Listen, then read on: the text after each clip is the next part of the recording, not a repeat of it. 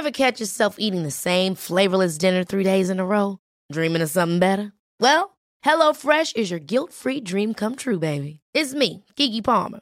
Let's wake up those taste buds with hot, juicy pecan-crusted chicken or garlic butter shrimp scampi. Mm. Hello Fresh. Stop dreaming of all the delicious possibilities and dig in at HelloFresh.com. Let's get this dinner party started. Hey, it's Ryan Reynolds, and I'm here with Keith, co star of my upcoming film, If, only in theaters, May 17th. Do you want to tell people the big news?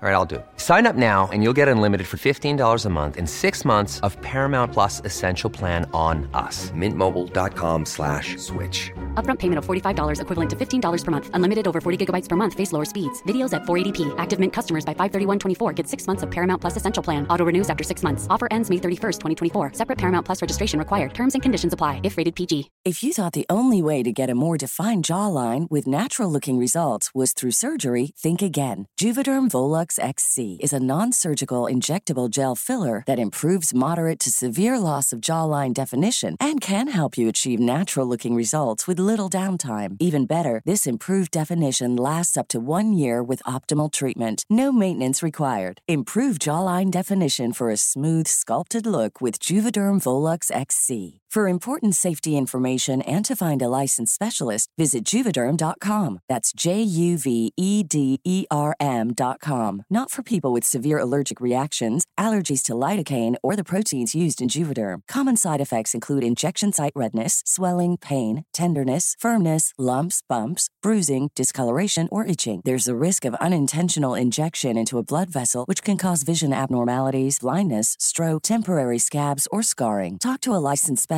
to find out if it's right for you. Farándula 021, un podcast de cultura pop con periodistas, psiquiatras y vestidas. Comenzamos. Sean bienvenidas y bienvenidos al episodio número 17 de Farándula 021. ¿Cómo pasa el tiempo? Estamos felices, contentos. Hoy tenemos un programa muy bueno. Va a haber polémica. Vamos a hablar del final de la preciosísima serie de Luis Miguel, que ya, bravo, bravo acabó, bravo. acabó. Vamos a este, también analizar The Woman in the Window de Netflix, Cruella, Cruella, sí señores, de Disney Plus, Oslo de HBO Max y también, eh, bueno, pues la reunión de Friends, que también está en HBO Max. Tendremos el Pink al Pong, donde vamos a criticar el nuevo álbum de Pet Shop Boys y The Black Keys. Hay un lanzamiento de un grupo muy ochentero, Duran Duran. Eh, hoy sí va a haber el Dr. Villalob. Averno, hay Averno, un Averno. Qué bueno, ¿qué les puedo decir? Ushmaniguis. Pero bueno, vamos a comenzar. Ya escucharon eh, aplaudiendo a Pilar Bolívar. Pilarica, ¿cómo estás, mi vida preciosa, dorada? Feliz de la vidurria de estar aquí en un episodio más de Farándula 021. La verdad, ¿Qué? feliz de la vidurria. Qué bueno, Pilar, porque llegaste con una jeta. ¡Qué mentira! Qué llegaste mentira. de jetita. Y la que viene mamuca, ¿sabes quién sí Yo viene no mamuca? era la de jeta, acuérdate, No, la mijo. mamuca era la maniguis. Maniguis, vienes mamuca. Clararía que no. No, sí, vienes mamuquita. clararía que no. Ah, no. Clararía que no, es porque me estaba dando el rayo de sol en mi pelo rubio y como me destella más. No, es que Por el, eso otro, crees. no, el otro día le vi una foto con unas personas y le dije, ay, ¿qué estabas haciendo con ellas? ¿Eh? ¿Qué estabas haciendo? Comiendo. De un proyecto. Ay, cuéntame. Pues un proyecto qué? Pues un proyecto. No- no muy misteriosa. decir. No te puedo decir, muy misteriosa. Pero bueno, está. La verdad es que primero se zafó diciendo un clásico. ¿Cuál? Comiendo. Sí. Pues sí estaba comiendo. Sí, Ay, pero... pero no te hagas pendeja, mana. No te Comiendo. hagas pendeja. Llevaba mi lonchibón. Sí, mi lonchibón. No importa. Mauricio Valle, ¿cómo estás? Muy bien, muy contento de estar aquí con ustedes, saludarlos una vez más. Y está también, bueno, está, ya escucharon, Alejandro Brot, ¿cómo estás? Muy contento de estar aquí. Y está también hoy, en este momento, Jeremy de Veracruz, porque vamos a hablar de un tema de psiquiatría que tiene que ver con un gurú. Ya verán, un gurú que ha estado muy de moda toda la semana porque lo están denunciando por, pues, por puerquis, ¿verdad? ¿Cómo ¿verdad? están? Hola, Jeremy. Hola. Jeremy, qué elegante Hoy viene vienes muy guapo, hoy. la verdad hoy sí me gusta tu look, mi Me Jeremy. encanta tu look. El straple se te ve precioso. Es increíble. Y Te con ves muy bien. fabuloso. Y bueno, eh, en un ratito estará la Supermana, la Doñinini, Magis La Fontaine. Pero bueno, primero que nada, vamos a hablar de que terminó ya por fin la segunda temporada de la serie de Luis Miguel. Maniguis, por favor, cuenta a nuestro público. Ya sabemos que nunca pasó nada en la serie. Sí, qué difícil. Pero de lo poquito que pasó en el último capítulo, ¿qué fue lo que más te impactó? Ay, pues más me impactó, pues que me quedé esperando a ver cómo, cómo se desarrollaba esto, que si por fin me daban la emoción de un gran final de temporada. Pero pues bueno. Vemos que Luis Miguel regresa nuevamente a los escenarios, Maniguis, y te canta con tu mariachi. Y también regresa ya con Erika, muy a gusto, harta cama. Eso fue la parte más interesante, harto pesón, Ujú. de Camila Sodi. Eso es lo más interesante de toda la temporada, Maniguis. Y pues nada, Maniguis, que seguimos luchando por el hermanito, porque la abuela se lo quiere llevar a Madrid, y Luis Miguel que no, que este se queda conmigo, Maniguis, porque el niño se entera que su mamá está desaparecida. ¿Cómo se entera hasta apenas Maniguis y ya llevaba el niño como no sé cuántos años y la mamá ni siquiera hablaba por teléfono? Tengo una duda razonable. ¿Cuál? ¿Por qué insiste tanto Luis Miguel en quedarse con el hermanito para votarlo, para mandarlo a- a- al extranjero a estudiar? O sea, pues mejor con la abuela, que por lo menos la abuela lo iba a explotar y a querer un poco más, Pues mano. eso vimos, Pilar, eso vimos en el capítulo. Pues luchó, eso. luchó, luchó, ya que lo tuvo, dijo, ¿y ahora qué chingados hago con él? Lo interno. Pues lo interno. en el extranjero. Para proteger. Pero yo no entiendo por qué Luis Miguel nos cuenta tantas mentiras. Porque hay algo. Les voy a platicar. Luis Miguel dice en su serie que la que filtra el asunto de Marchela es eh, La la, abuela. abuela. que es entrevistada supuestamente por Claudia de Icaza. Que, bueno, les cuento, eso no pasó. Nos lo dijo Claudia de Icaza. Pero además, la noticia se filtra, y en verdad se filtró en ese momento, por la revista Teleguía. La revista Teleguía saca en su portada una foto de Michelle y una foto de Luis Miguel. Y entonces pregunta, ¿será acaso Michelle hija de Luis Miguel? Y eso no puedo revelar la fuente porque sí la sé, pero esa información llegó de, un, de una persona muy cercana a la familia Pinal y se lo dijo a el director de Teleguía en ese entonces. Ahí es donde surge, surge la noticia. Sí, no de que la abuela fue la No, que dio la entrevista, ¿no? Porque la abuela es peor que Satanás. ver, Cuando bajemos al Averno, o sea, ahí debe de andar. ¿o Bueno, qué según Luis Miguel, no? pero Luis Miguel, ¿por qué insiste en contar tanta mentira? Y ahora, por otro lado, este también contó en esta eh, eh, última entrega que su mejor amigo empezó a andar con su hija Michelle Salas. Y unas escenas. Mm, Entonces no, dices, bueno. oye, cuentas mentiras, pero a tu hija la avientas al ruedo como si fuera una ninfómana. Oye, No, y la O sea sexualizas además. La sexua- asexualizas a tu hija. A tu Usted- propia hija. yo yo no, no puedo imaginar a mis papás cogiendo, se los juro. No, pues es que no. O sea, no. es algo que, que- que a cualquiera nos puede mucho. O sea- tú imagínate pensar tus hijos echando pata, yo no puedo. Y, Y este, exhibirlo, además, Este sexualiza a la hija, o sea, no cuenta su verdad, pero cuenta la de otros. Exacto. O sea, durante toda la temporada ha cuidado su imagen, pero ¿qué importan los demás? Ingesu, ¿no? No, No, no. ¿Cómo- él cómo se ha también? victimizado, deja tu cuidado la imagen, es San Luis Miguel mártir, ¿no? No, pues un horror, ya terminó Ay, sí, porquería, pero, pero, viene la no, tercera. ay, no. Con eso, eso sí fue lo que me impactó, porque además nos amenazan. Próximamente tercera temporada. Pero por lo menos ¿Y es- Luisito va a ser la última. Eso sí. fíjate que Luisito Rey sí grabó capítulos, yo creo que va a aparecer en la tercera temporada, porque, porque a mí una persona que trabajó Sí. en la grabación de la serie me lo juró. Por eso te lo y me lo perjuró. Yo no sé si grabaron ya la segunda y la tercera este, juntas. Entonces entra Luisito Rey en la tercera temporada. Eh, Mauricio, ¿cuántos, ¿cuántos capítulos nos depara este, la tercera temporada de la serie de Luis Miguel? ¿Dos o cuántos? La siguiente temporada igual van a ser otros ocho. Pero yo creo que debe de ser bastante complejo para un tipo que fue tan discreto en su vida como Luis Miguel abrirse a contar cualquier cosa. Yo creo que lo que estamos viendo ya lo sobrepasa y, creo que la, la persona que más odiaba en su vida era claramente el padre y gracias a eso tuvieron un buen villano en la temporada 1, pero fuera de ahí, en verdad, o sea, le han pasado menos cosas a Luis Miguel en 20 años que a mí en 6 meses de pandemia. O sea, me parece muy impresionante que con el nivel de vida que debe de tener ese hombre tenga una vida tan aburrida, ¿sabes? O sea, le pasan tan pocas cosas. No quiere hablar, no quiere decir su Por supuesto. Por supuesto. Pero ¿qué o sea, tal ya- cuenta la de la hija? Mira nada más, qué La bonito, ¿no? otros. Claro, no, ya lo, ya lo que quería contar ya lo contó y ahora pues está haciendo güey estirando hasta donde dé el amor de su vida que, que también le duró mucho, ¿no? Que, No, que no le duró tanto en la vida real y que además de la que se salvó Erika Camille, ¿eh? De la que se salvó, imagínate casarte con Luis horror. Miguel, qué horror. Que en la tercera temporada van a haber capítulos que está él en su cama tragando y bebiendo, nada más durante todo el episodio. Son Oye, pero gran- lo del anillo, esta sí es una duda, eh, una duda bastante razonable. Me encantaría saber si eso lo dijo él o si fue algo de, de los escritores, porque también podría ser una venganza, ¿sabes? Como a largo plazo de él decir, ah, sí, te fuiste, pero yo tenía el pinche anillo y ahora te vas a enterar por la serie que no te lo di y vas a sufrir porque no me tuviste.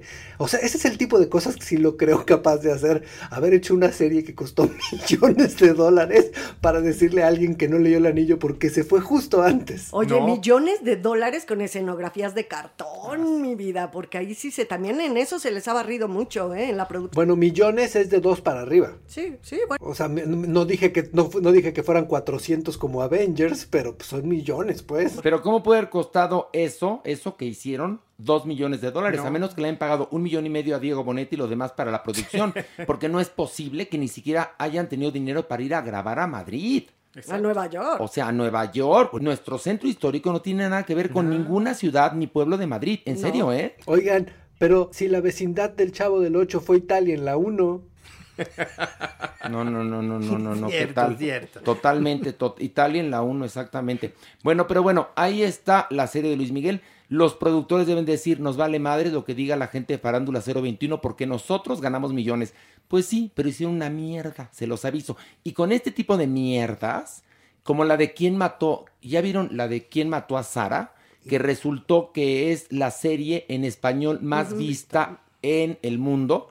Bueno, pues lo, lo único que están logrando es que entonces estas plataformas no inviertan lo que invierten en otros territorios. Porque si esta porquería que parece telenovela de Telemundo, que es Quién mató a Sara, que es un horror, es la serie más vista, van a decir, pues de aquí para abajo. Claro. Si justamente empezaron a producir Quién mató a Sara, porque ya no querían pagar Monarca.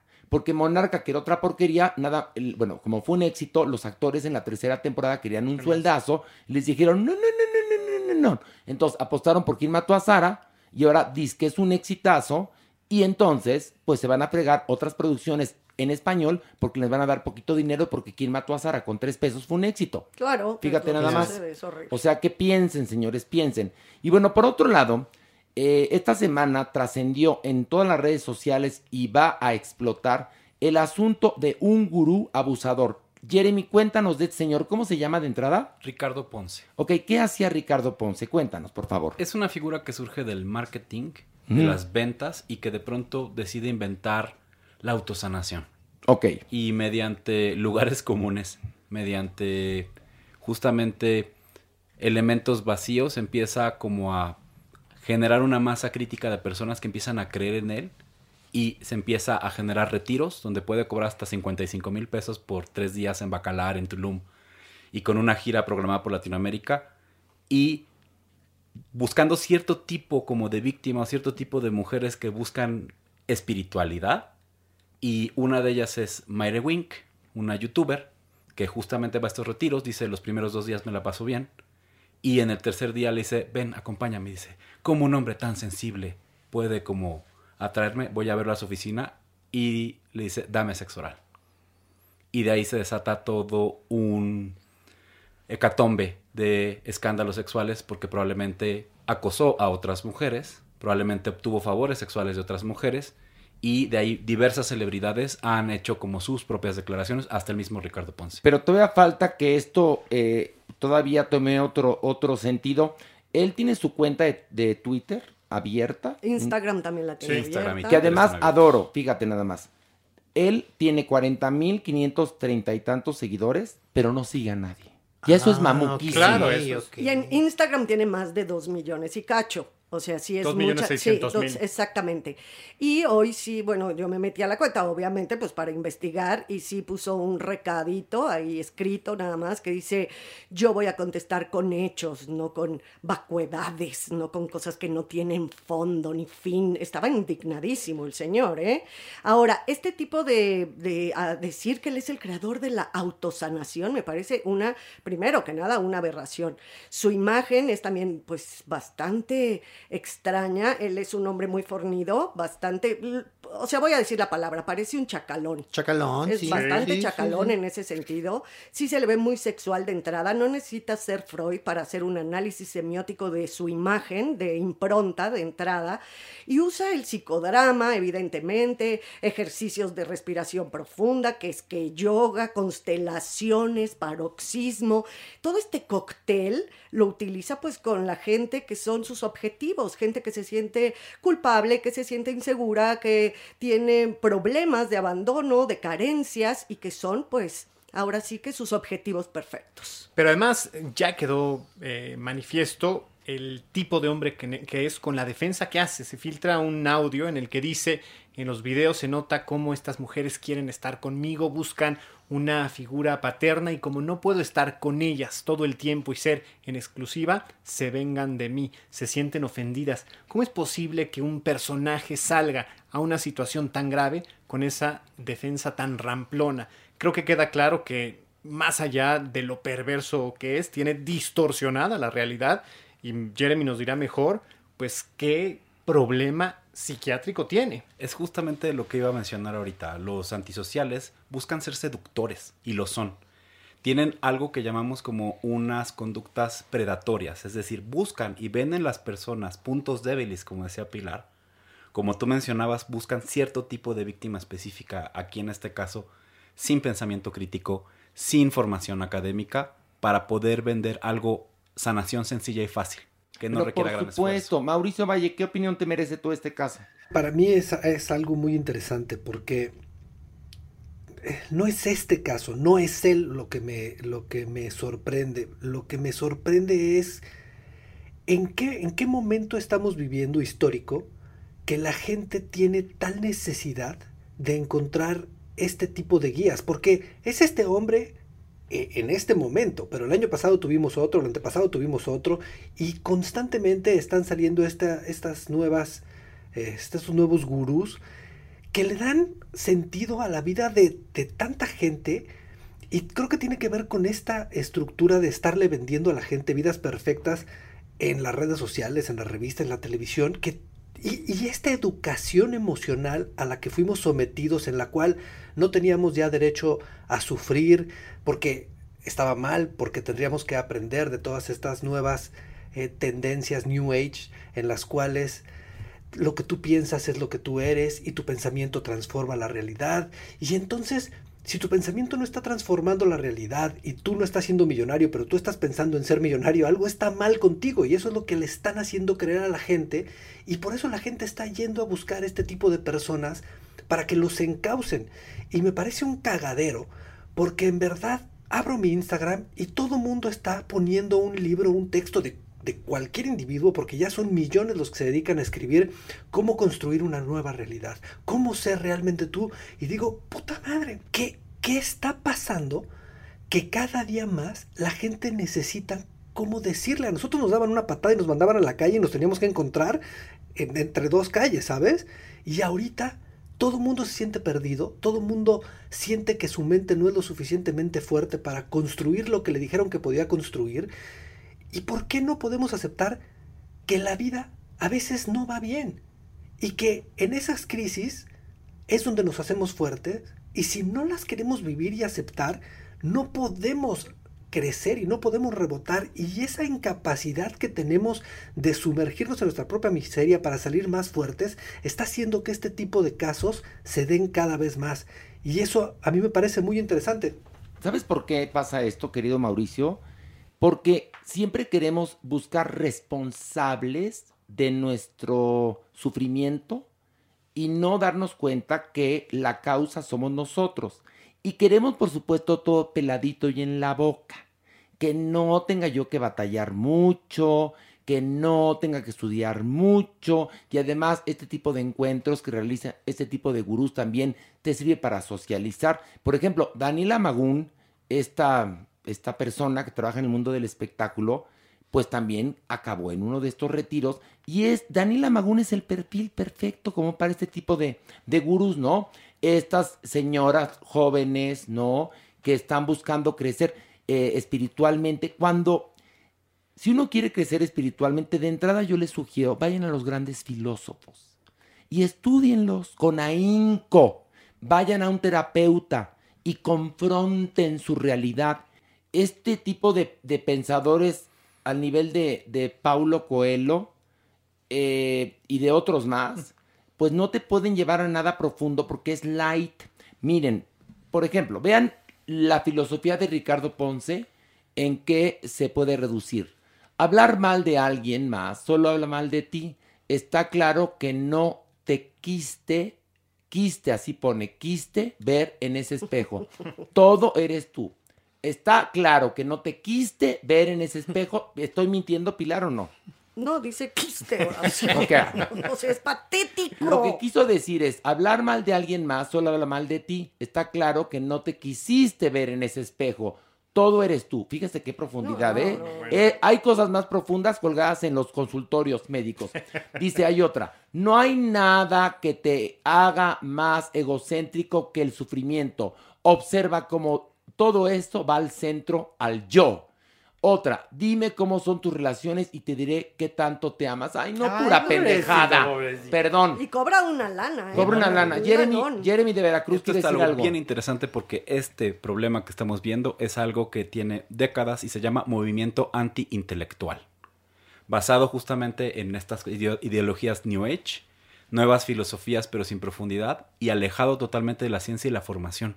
Y esto es un problema porque a las víctimas pueden tener alto poder adquisitivo, pero ser parte de ese movimiento anti, antiintelectual como los terraplanistas o los antivacunas. Ahí está, totalmente. Pues en el fondo, Jeremy creo que es lo mismo Ricardo Ponce que el asesino de, de, Toluca o cualquiera de estos, porque finalmente atraen a estos eh, seres un poco menos eh, pues conscientes de la realidad y sobre todo también con estas inquietudes o inseguridades, las convierten en presas fáciles y contra ellos. Bueno, tenemos Nexium hace muy poco tiempo, siempre este tipo de sectas con líderes por lo general carismáticos, brillantes, con filosofías muy baratas, muy de impronta pronta, si me expliqué, donde todo mundo en cierta forma cree que está leyendo filosofía de altísimo nivel. Entonces es un engaño triple. Por ejemplo, también utiliza todo este rollo de las constelaciones para echarle la culpa, como tú decías, Horacio, a los, ancestros. Exacto. Entonces, y claro que los lleva a un paroxismo donde las personas piensan que están exorcizando estos miedos, exorcizando estas carencias. Y cuando les dicen, Mam, eh, vamos a tener algo, ¿no? O sea, cuando les hace una propuesta sexual, las chicas estarán un tanto cuanto endiosadas con estos personajes. Y ya les comió el cerebro. Exacto. Y es como si el, Dios al que estás adorando baja y te dice, tú eres mi hija predilecta. Y también otro caso reciente, la luz del mundo, cuyo líder está en la cárcel en Estados Unidos por crímenes terribles. Pero ¿qué crees? Sus seguidores insisten en que él es inocente, que es como Cristo que está purgando, purgando por ellos sus pecados, para que vean lo terrible de esto. Y bueno, después de nuestro tema, de nuestro tema, vamos a esto. Ver o no ver, o no, ver. Y vamos a comenzar con The Woman in the Window de Netflix. Pilar, cuéntanos qué te pareció, pero antes, una, una breve sinopsis de la película. Claro que sí, Horacio. Bueno, Amy Adams es una psicóloga infantil, una mujer que sufre de agorafobia. Ella vive enclaustrada en su casa, una casa bastante antigua. Esta mujer es bastante alcohólica, se la pasa tomando, es bastante pastómana, puesto que está medicada por su problema psiquiátrico y también se la pasa viendo películas antiguas, pero su mayor pasatiempo es espiar a los vecinos de enfrente hasta que un día ve un crimen y no sabe si llamar o no a la policía. ¿Usted vio la película, que es una obra de arte, La ventana indiscreta de Alfred Hitchcock, con Grace Kelly y, Jimmy Stewart? Bueno, pues háganse de cuenta que una bola de chuscas decidieron que, que no teníamos memoria los seres humanos y que iban a hacer su propia versión. ¿Y qué creen? Le salió una porquería. Mauricio, ¿qué te pareció? Pues eh, sí, es un desastre. Eh, definitivamente creo que el error viene de guion, la ejecución no es muy buena, pero creo que este es uno de los grandes problemas que tienen los estudios en sus desarrollos a largo plazo. Y esto es porque los directivos de los estudios cambian mucho. Y, y- y ahora, peor con las plataformas, bueno, parece que no hay ejecutivos, parece que hay internos, así los van moviendo cada vez que se les da la gana. Entonces, tú le das una nota a tu productor, le dices, ok, este guion no me gusta, mueve esto, mueve esto, mueve esto. Y cuando el, el productor se va a hablar con el escritor, modifican el guion y regresan, ese güey ya lo corrieron. Y entonces llega otro y lo lee y dice, no, esto está mal, esto está mal. Entonces, los proyectos se vuelven un caldo de ideas de 500 personas que muchas veces 499 ya no están para respaldar su creatividad, pero el contratado tiene que responder a todos. Entonces, películas como esta me parece que son, son el grave error de estas nuevas tendencias de desarrollo. Me parece una película que se pierde en sí misma, que no sabe cómo resolverse, que se les pasa la mano con sus twists, que, que está mal, mal desarrollada y mal ejecutada. Es una pésima película, es una de las peores películas del año. A ver, la Maniguis que como vienes mamuca no has hablado. No, Tú estás como Atala Sarmiento en su último programa en Ventaneando. Callada, Maniguis. Ay, ¿me quisiste dar una indirecta o qué? No, no, no, no, no.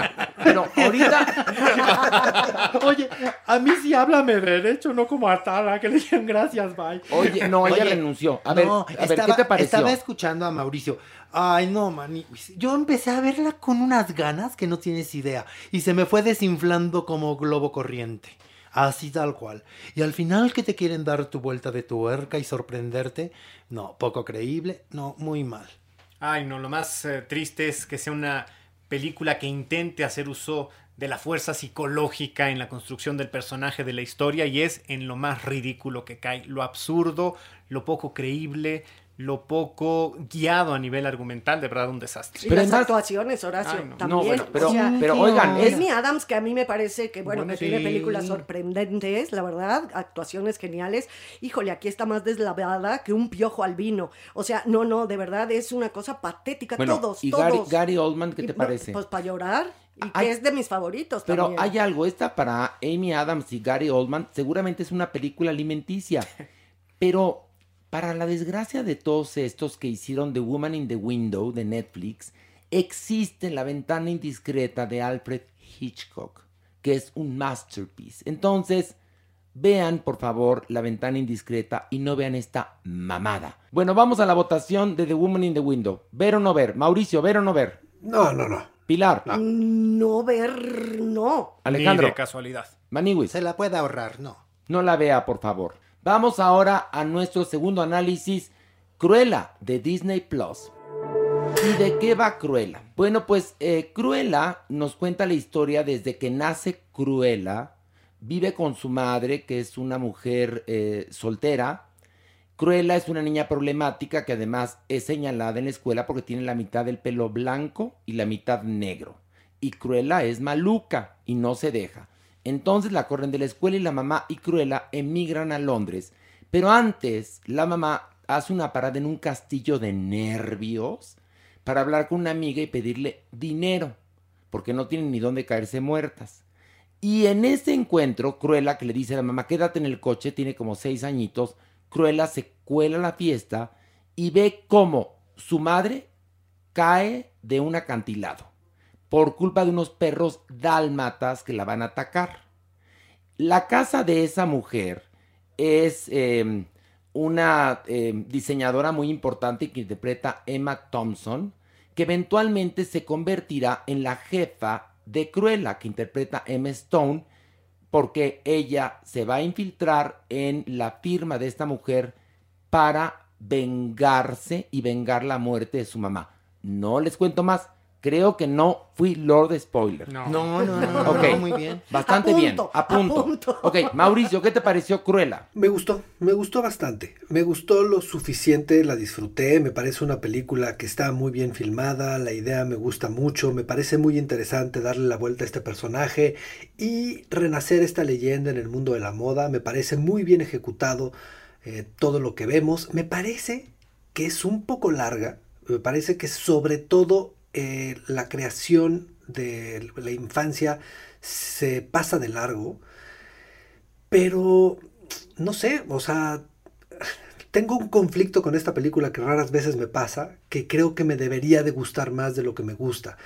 Porque agradezco muchísimas cosas de la película, creo que es una película que se ve, se agradece verla, me parece una película que su soundtrack es muy valioso, me parece una película que tiene imágenes preciosas, me parece una película que hace uso de la moda muy bien, o sea, me parece una película que tiene grandes virtudes, aunque me parece que sí se, se cuelga un poco. Esa es mi reflexión. Sí, a mí me parece también un poco lo mismo. Es muy, es muy larga, pero toda la primera parte me parece aburrida. Siento que la estiran, la estiran, la estiran. Y ya que llegamos, cosa rara, ¿no? Porque casi siempre las segundas partes son menos, menos buenas que las primeras. Y en este caso no. La segunda parte, ya que arranca bien la historia, se vuelve muy padre. Pero sí me costó trabajo toda la primera parte porque siento que están estirando al máximo la presentación del personaje. Mira, yo creo que si Cruel, en lugar de durar más de dos horas, dura una hora cuarenta y cinco, hubiera sido fantástica De la acuerdo, película. sí. Pero la prolongan demasiado. Emma Stone está excelente como Cruella. Emma Thompson está Sí. fantástica. La ropa, como bien lo dijo bueno, Mauricio, no, el soundtrack, la dirección de arte. Y hay algo bueno. En verdad, nunca convierten el personaje de Cruella en una santa como hicieron con la Bella Durmiente y a Angelina Jolie, que convirtieron a la bruja en mamá A Maléfica, campanita. ¿no? Maléfica. Sí, Maléfica Ajá. la convirtió en mamá Sí, que campanita. era patética, o era No, muy mala, sí. que es la, la- la villana de la Bella Durmiente.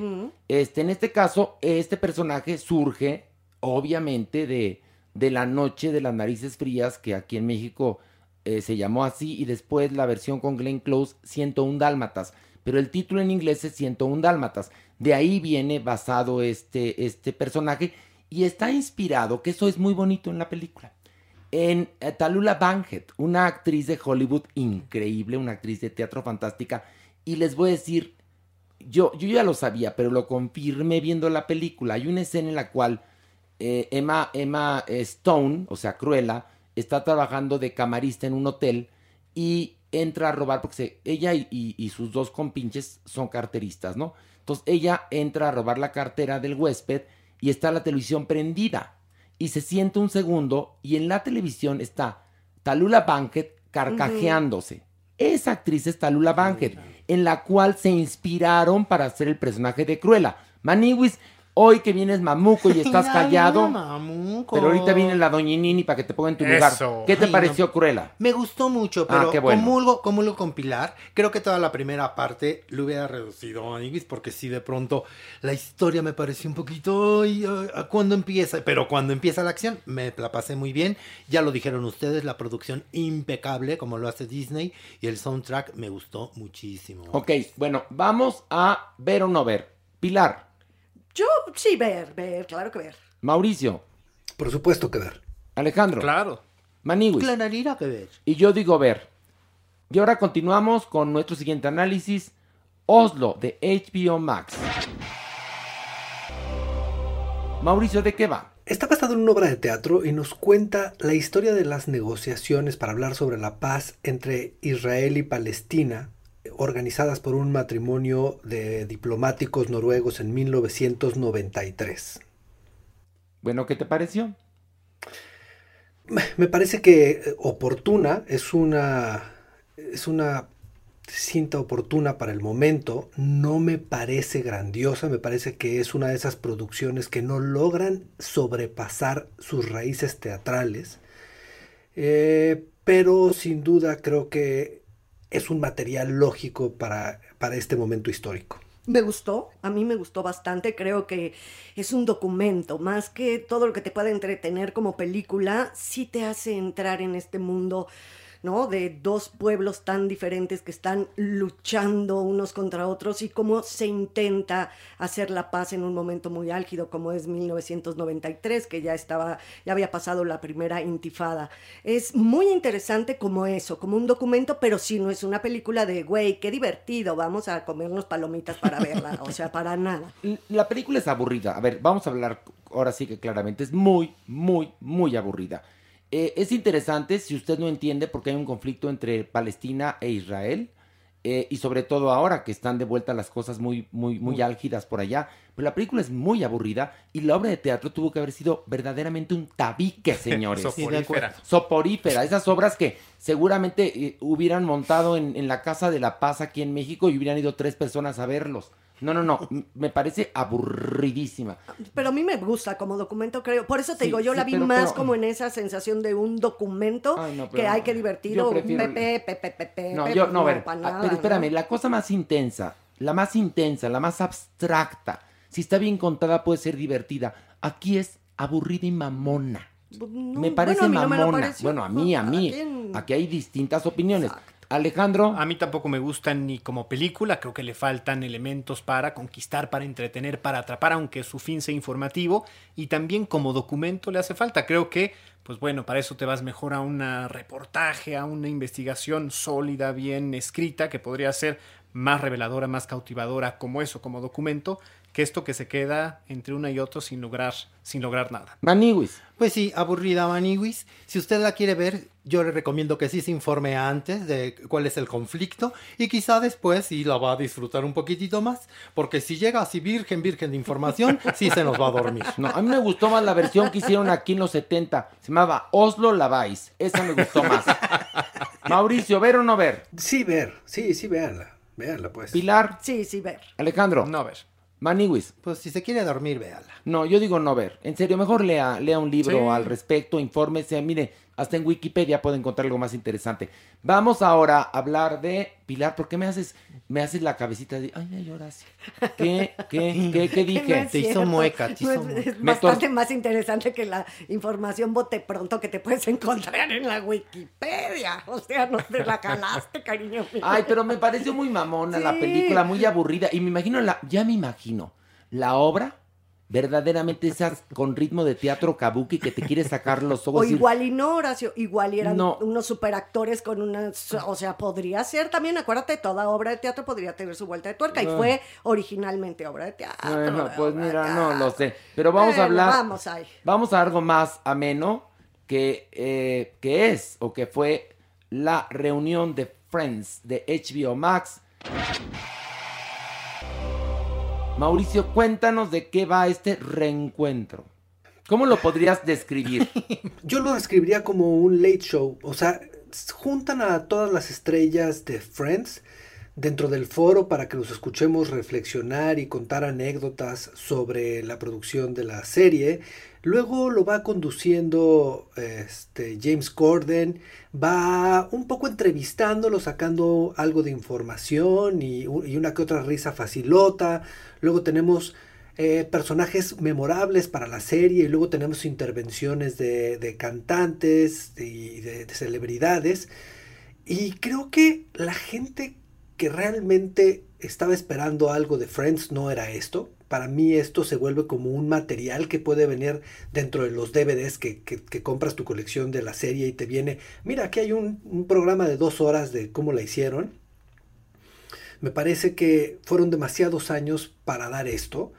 Sin duda, la gente sabe lo que está haciendo y no es una bomba, o sea, lo puedes ver. Lo puedes ver en familia, sobre todo tiene esta cosa que lo puedes ver en una reunión de gente que veía Friends hace 20 años y platicar y verlo, ¿sabes? O sea, creo que ese es su beneficio, que no le tienes que poner mucha atención porque no hay tantas cosas que te interesen y de pronto hay algo interesante y lo puedes ver. O sea, es una de esas películas, eh, series, eventos de background watching, o sea, tele para planchar. Eh, y me parece que vale un poco madres, pero si lo ves, lo, lo superas, te entretienes.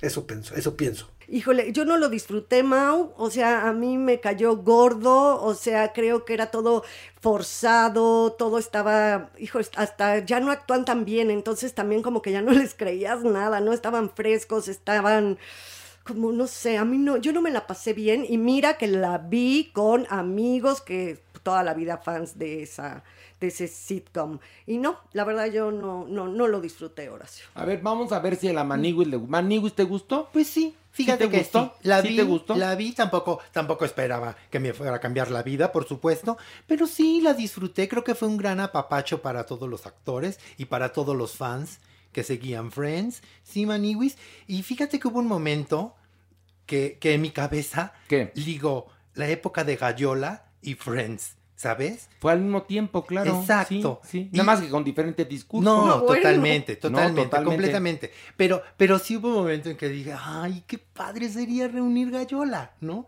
Es, o sea, lo estoy pensando un poco como parte del elenco. Y creo que eso fue lo que les sucedió No, pero a estos actores. Si nos reunimos nosotros, no es para hacer esa, esa este, emisión, sino nos reuniríamos para volver a hacer desde Gallola. Claro. Porque podemos Oye, hacerla. Pero ¿Qué? déjame decirte lo que sí me quedé con la boca abierta, con la carita de todos. No, no, no.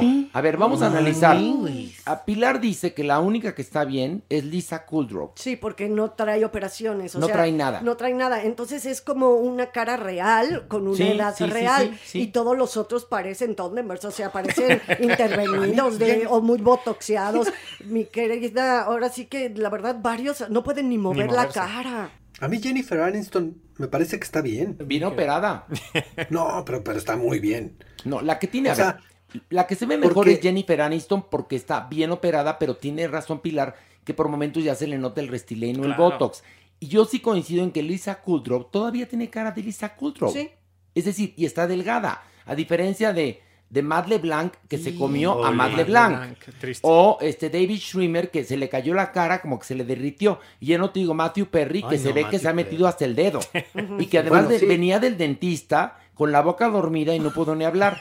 Y Corny Cox ya parece No. la bestia de Corny Cox. O sea, es decir, y dices, estos ganaban millón, por lo menos Un en- millón en, la en las últimas temporadas. más de un millón. Más de un millón. Más de un Bueno. millón de dólares por episodio. No tuvieron para ir.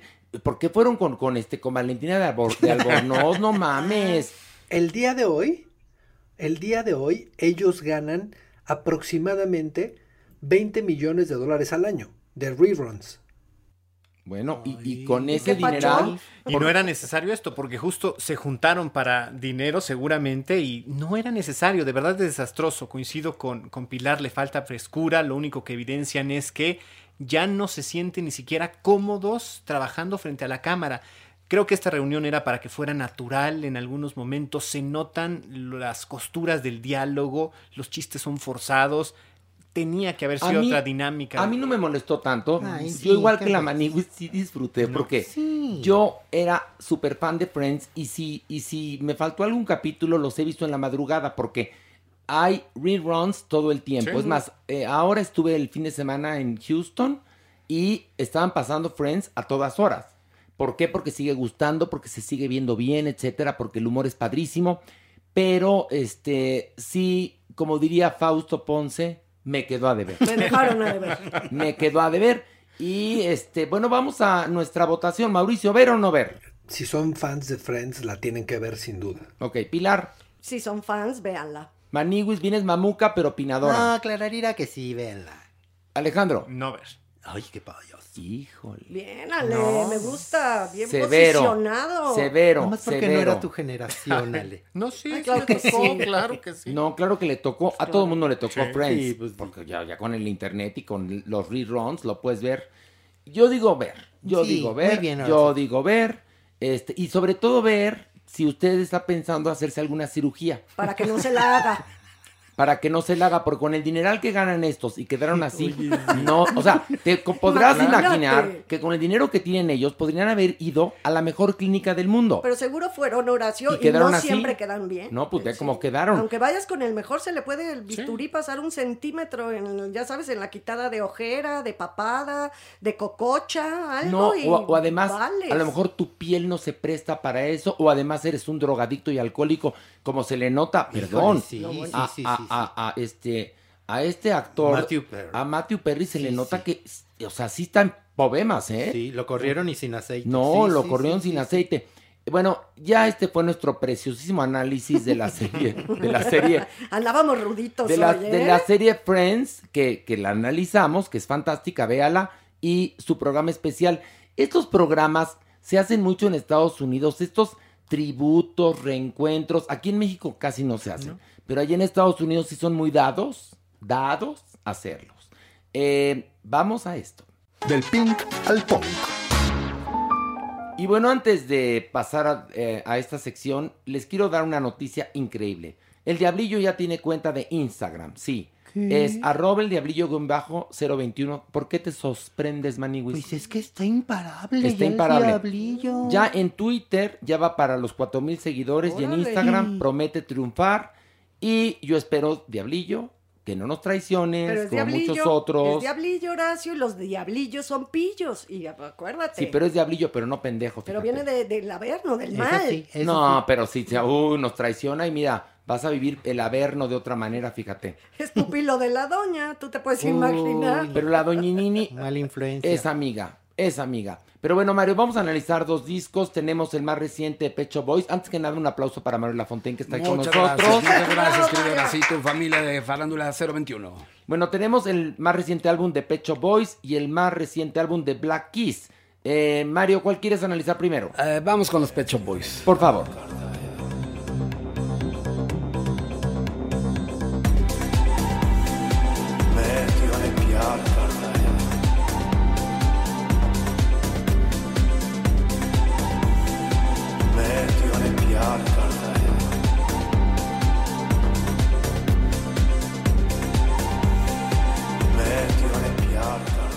El título del álbum es My Beautiful Laundrette. Eh, Mario, ¿qué te pareció?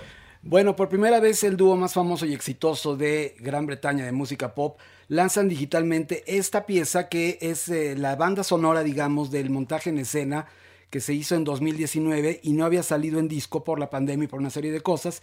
Y lanzan este EP que consta de varias canciones, son cuatro piezas de música incidental y dos canciones hechas por evidentemente Neil Tennant y Chris Lowe, los Pet Shop Boys. Eh, la verdad es que la película es mítica, la película es muy importante, el director de la película es el mismo que dirige el montaje en escena, entonces eso le da un valor. Pero la verdad es que comparado con otros trabajos que han hecho los Pet Shop Boys en el cine, como el maravilloso soundtrack del acorazado Potemkin del 2005, que era una cosa sublime, o en los 90 el juego de lágrimas con Boy George, el Crying Game, este My Beautiful Laundrette suena un poco básico, un poco a demo, como que no le he echado muchas ganas, como que está hecho un poco al vapor. En momentos me suena muy austero para un grupo de este tamaño. La verdad es que soy muy fan, pero no es el mejor disco. El toque indio, este de, la cítara, pues les da cierta onda, pero no es el mejor disco. Sin duda los mejores trabajos de ellos son los 80s, 90s y principios de los 2000s. Creo que es un disco absolutamente innecesario, a menos de que seas fan from hell de los Pet Shop Boys. Mauricio, ¿qué te pareció?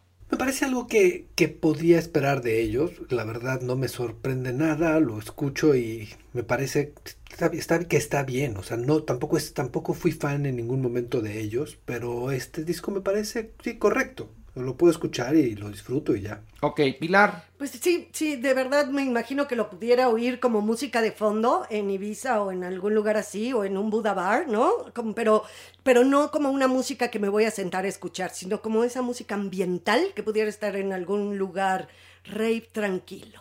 Yo creo que a estos señores de los Pet Shop Boys, como que ya la. ¿Cómo te puedo decir? Esa inspiración que tenían tan fantástica, ya se les fue. Y se quedaron pasé con posé, como dice Pilar Bolívar. Y sí, a ver, vamos a la votación. ¿Vote o no vote? Mario. No, bote no, porque los Pet Shop Boys son autores del cambio y no se merecen un bote, pero sí es un mal disco de los Pet Shop Boys. Entonces el disco es. A ver, ya no estamos, no estamos pues echando sí. a la basura la historia de los Pet Shop Boys. Es el disco nada más. Este, ¿Vote o no? No, no, no, no llega. Bueno, Mauricio. Sí, no, no vote. No vote. Pilar. No, no vote. Ah, yo, yo sí vote, fíjate. Sí? pero pues perdí. Vamos eh, ahora a escuchar. pues sí, pues sí, la verdad. pues, Me fueron gustó. tres contra uno, pues ya, ya me chingué. Yo vengo vulgar hoy, se los aviso, ¿eh? Sí, John. John, el operador, hasta me abre el ojo, pues sí. Tú también dices peladeces. Tú también vas al baño, fíjate. Bueno, Vamos ahora con The Black Keys con Delta Cream.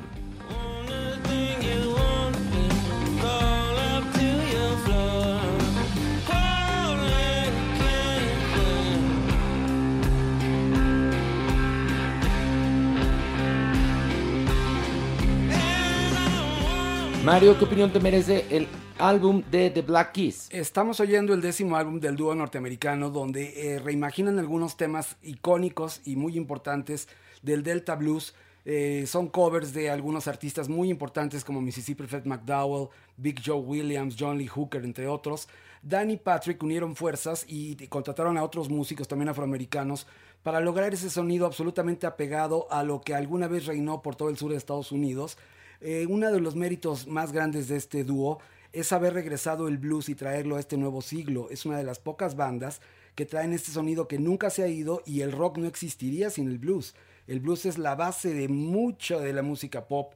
Entonces creo que el trabajo es extraordinario, los temas son buenísimos. Desde la portada, la portada es una histórica fotografía de William Eggleston, que es este artista que de los primeros en, en tintar las fotos me parece un discazo. Eh, en momentos siento que estoy oyendo a Eric Clapton, a John Mayall, a Can Hit. Y este, creo que es un obligado, creo que es un discazo. Nunca han fallado. De sus 10 discos, todos son extraordinarios. Ok, Mauricio, ¿qué te pareció? Bien, me gusta mucho. Es una banda que me gusta mucho. No es eh, como mi material favorito de ellos, pero sí es una. Es un álbum que agradezco, que me gusta, que disfruto, que me lo paso muy bien. Pilar. Sí, eh, me gusta, pero sobre todo me gustan los temas que tienen mucho más los toques y los acentos del blues. Creo que es ahí, eso, esos tracks son los que realmente me apasionan. Los otros los siento un poco repetitivos, pero los que son bluseados sí se van a lo, a, lo profundo, sí son agarradores. a mí me pareció un disco irregular. Exacto me parece que tiene grandes tracks y otros que sí podrían haberse ahorrado y que son como de relleno. Coincido con Pilar Bolívar, pero vamos, Mario, ¿vote o no vote? No. ¿Pero por qué el no? Porque me parece un muy buen disco, de verdad, mira. ¿Y por qué lo dudaste por el Porque solamente Jack White o ellos, como americanos, son los que están haciendo blues. ¿no? Ok, está bueno, está Mario, no te enojes ya. Bueno, no, no, no, ya. Mario, tú ni un cine no hemos tenido en tantos años de carrera como para que ahorita te vengas a poner tan pelado, en serio. Eh, eh, Mauricio, eh, ¿vote? No, para nada. No, vote. Bueno, eso, ahí está, Mauricio estuvo más seguro. Pilar, ¿vote? No, no vote. Yo tampoco. Y bueno, tenemos un lanzamiento esto, bueno, yo era hiper archireconto ultra fan de Durán Durán. Eh, vamos a escuchar cómo se oye Durán Durán en este 2021 con Invisible, por favor.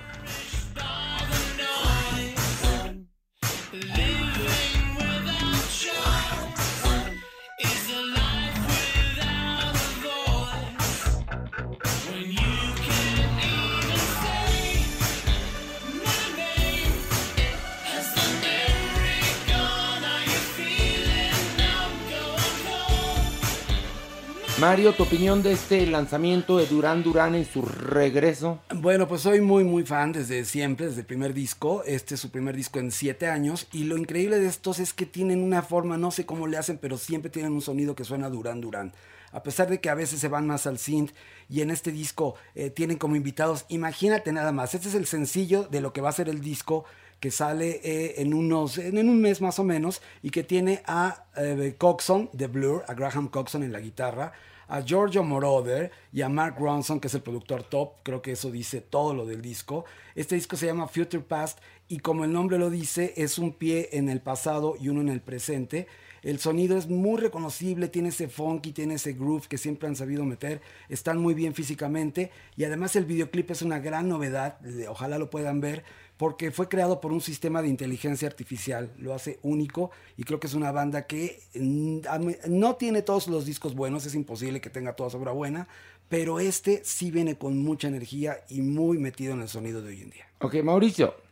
Estoy totalmente de acuerdo. Eh, yo cuando se lo mandé a Marito, que me dijo que ya lo había escuchado, la verdad lo mandé porque me parece impresionante que suenan a ellos, pero en verdad entienden lo que está pasando en el mundo y pueden renovarse y pueden darle una vuelta a todo y siguen sonando a vanguardia. Y evidentemente escucharlos con toda esta banda de creadores va a ser impresionante, pero este sencillo suena a música de hoy y eso me parece muy importante en alguien que tuvo éxitos en los 80. Nada más, eso me hace mis respetos para esta banda, ¿eh? Sí, porque fíjate que lo, lo lógico hubiera sido que se quedaran un poco justamente en ese asunto, ¿no? Sí, pasé con posé. En Pasé con Posé. Y no, tienes toda la razón. Durán Durán también suena a 2021. Ujú. Miren qué bonita sección acabamos de hacer. Damas y caballeros. Maniwis, no has hablado. Sí, Maniwis, seco. estás en- Maniwis, yo te voy a decir una ¿Qué? cosa. Estás sentado como botarga. No, espérate. Maniwis, te voy a decir una cosa. Yo ¿Qué? para, para qué escucho estas canciones que ni sé pronunciar y ni sé decir los nombres de quien Pero la Maniwis, cantan. a ver, Nada escúchame. más Durán Durán sí. Ver, Hasta, hasta, vi- hasta los vi con Heli con el copetazo de Colorado. Maniwis, también puedes cultivarte. No todo en esta vida son chismes y Ya lo bajezas. sé, ay, ya lo sé. Entonces, Pero no, Maniwis. bueno, prefiero el último disco de Carlos Rivera. Ah, ah, de este que vamos a hablar. Espérate. Sí, no, no, no, es no está nada mal, ¿eh? A mí me gusta. Déjame contarte que el disco está bien. Podemos analizarlo próximamente, el, el de Carlos Rivera. Sí, Marito. Es increíble el- la combinación con los artistas. Pero, pero lo hizo muy bien. Ah, increíble, Sí, fantástico. pero Maniwis, también Qué expande tus, tus, tus horizontes, en serio. Yo me expando poco a poco. No, no, no. Una cosa es que te dilates y otra cosa que te expandas. Ay, no seas majadero. ¿Qué, ay, qué, qué majadero en qué? Seas ¿Majadero en qué? majadero. Estás viendo que ahí Jeremy luego, luego eh, escucha algo de sexo y quiere intervenir. No, no, yo, eh, Jeremy quiere intervenir en todo lo que tenga Por que ver eso, con, yo ahorita que sexo. dijiste, ay, dilatar, y Jeremy luego, luego se asomó. No es si, ay, ay, Jeremy se asomó. Ay, en serio, ¿eh? Pero sí se cultiva, Maniwis. La verdad sí le echa Ah, qué ganas, cañón. No, no, no, no, no, pero también tendría que escuchar música en A ver, inglés. si ¿qué? la escucho, que no la entiendes diferente. ¿m? Bueno, tiene ahí un punto, O sea, ahí está. Pero ya te pagamos tu curso en Follow Me. ¿Qué pasó? Bueno, pues sí ¿Qué fui. pasó? Sí ¿Y? fui dos. ¿Dos Ah, do- qué? Eh, Ya el verbo to be ya. Ay, ya, Maniwis, en serio. ¿Por dos Bueno, semestres? vamos, No, vamos. dos- dos clases. Dos clases. Vamos a una pausa y regresando tenemos Averno, pero el Averno que han pedido tanto ustedes, que es Averno, ¿cuál Maniwis? Vintage. Es Papacitos decir, chulos. Para que vean ustedes que en el pasado también hubo bajezas y porquerías. Vamos a una pausa y regresamos con mucho más aquí en Farándula 021. Many of us have those stubborn pounds that seem impossible to lose, no matter how good we eat or how hard we work out. My solution is PlushCare. PlushCare is a leading telehealth provider with doctors who are there for you day and night to partner with you in your weight loss journey. They can prescribe FDA-approved weight loss medications like Wagovi and Zepbound for those who qualify. Plus, they accept most insurance plans. To get started, visit plushcare.com slash weight loss. That's plushcare.com slash weight loss. Ever catch yourself eating the same flavorless dinner three days in a row? Dreaming of something better? Well, HelloFresh is your guilt-free dream come true, baby. It's me, Kiki Palmer. Let's wake up those taste buds with hot, juicy pecan-crusted chicken or garlic butter shrimp scampi. Mm. Hello Fresh. Stop dreaming of all the delicious possibilities and dig in at HelloFresh.com. Let's get this dinner party started. Many of us have those stubborn pounds that seem impossible to lose, no matter how good we eat or how hard we work out. My solution is PlushCare. PlushCare is a leading telehealth provider with doctors who are there for you day and night to partner with you in your weight loss journey. They can prescribe FDA-approved weight loss medications like Wagovi and Zepbound for those who qualify. Plus, they accept most insurance plans. To get started, visit plushcare.com slash weight loss. That's plushcare.com slash weight loss.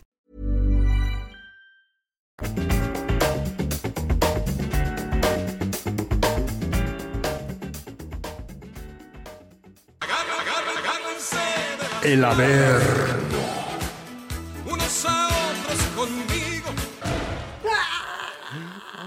Sí nos da nervio el Averno.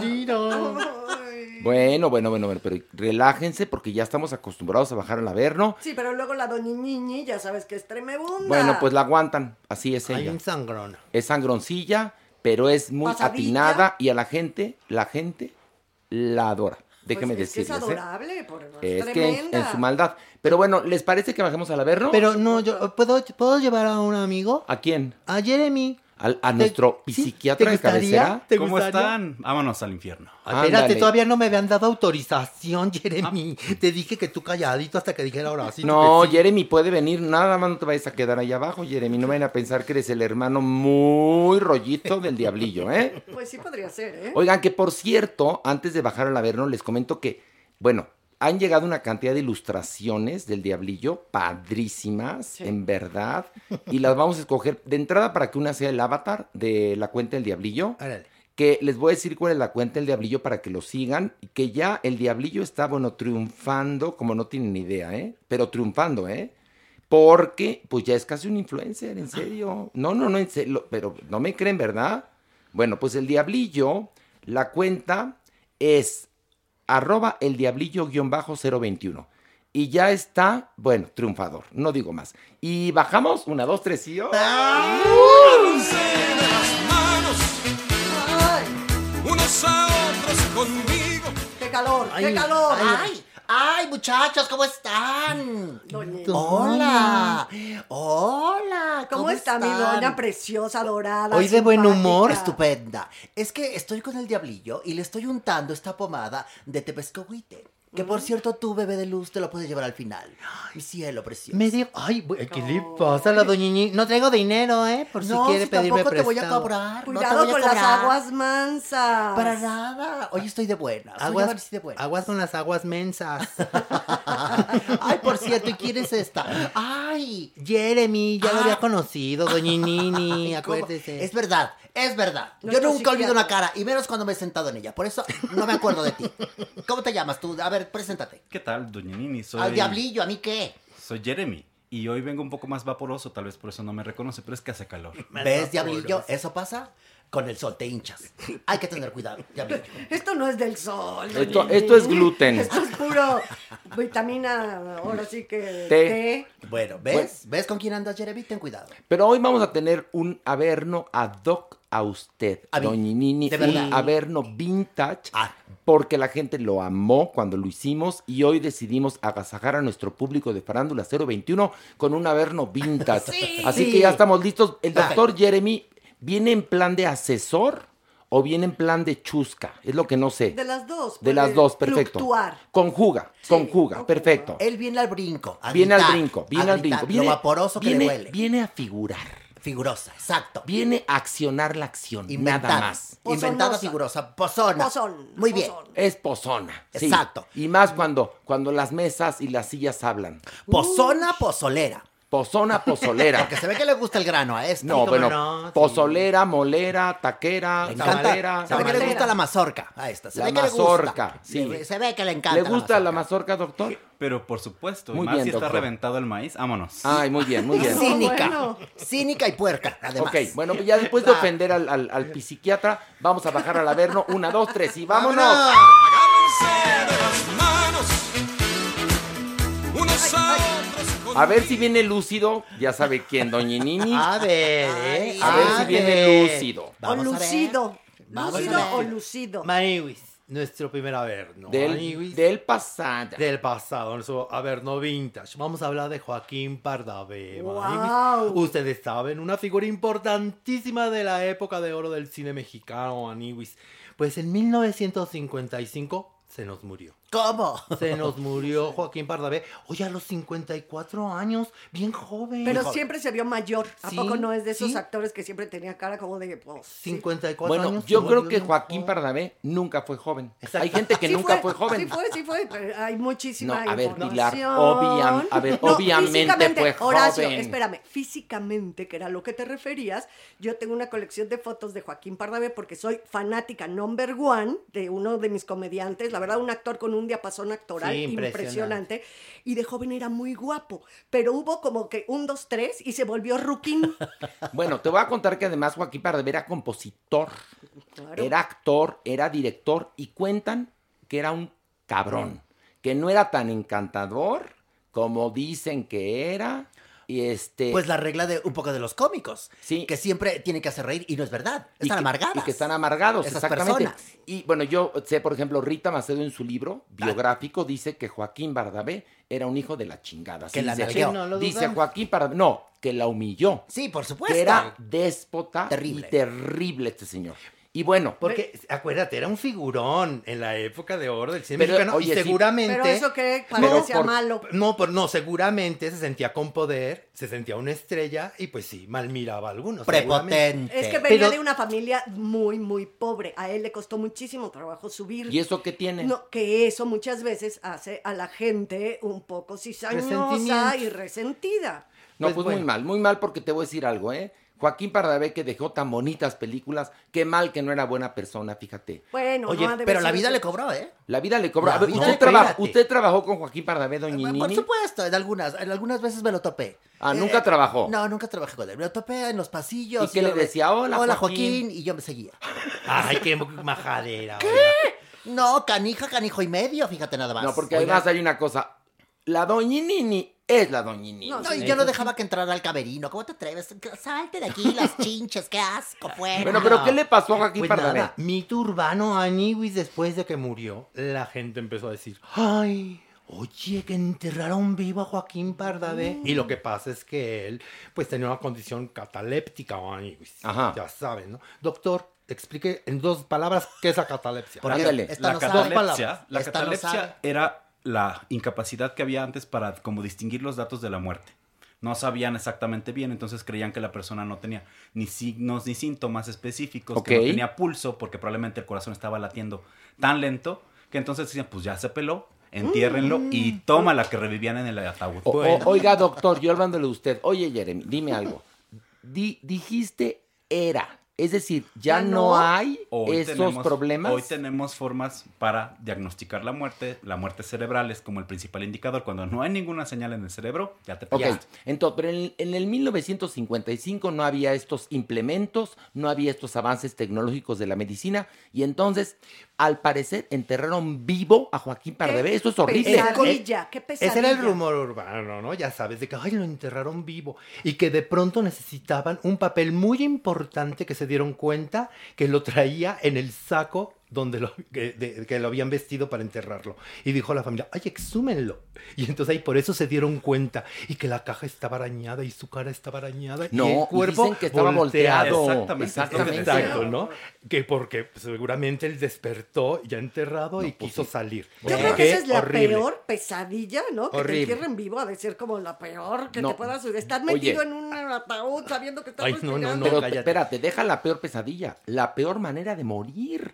Horrible. ser horrible. Pero, pero aquí la, la, la- la- la disyuntiva. ¿Es verdad o es mentira? No, después la familia, la familia se le decir, a ver, va, bájenle, mami, Wiz, o sea, sí, déjenlo descansar en paz de buena onda gay. O sea, el señor se nos murió esa noche del 20 de julio, ni modo, se murió, Una de las muy cosas muerto. bien interesantes sobre justamente la catalepsia es que los victorianos le tenían terror.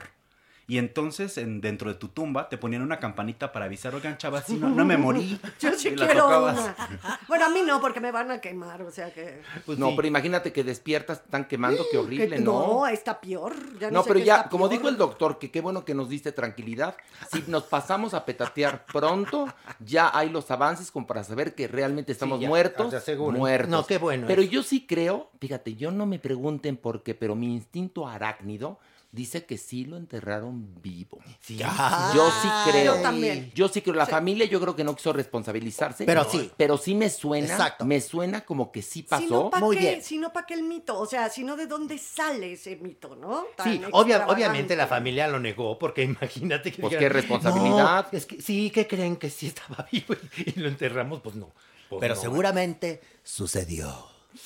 Oiga, doña Nini, ¿y a usted cómo le enterraron? A mí que a mí me enterraron ¿Sí bien a gusto. muerta? También En la exhumaron. También. la Eso fue después. Pero atrás, también la exhumaron. Atrás no voy a hablar hasta que venga mi abogado. Basta. Y hasta que se me sequen las suyas. Uy, Basta. ojalá se les sequen en dos sabernos más.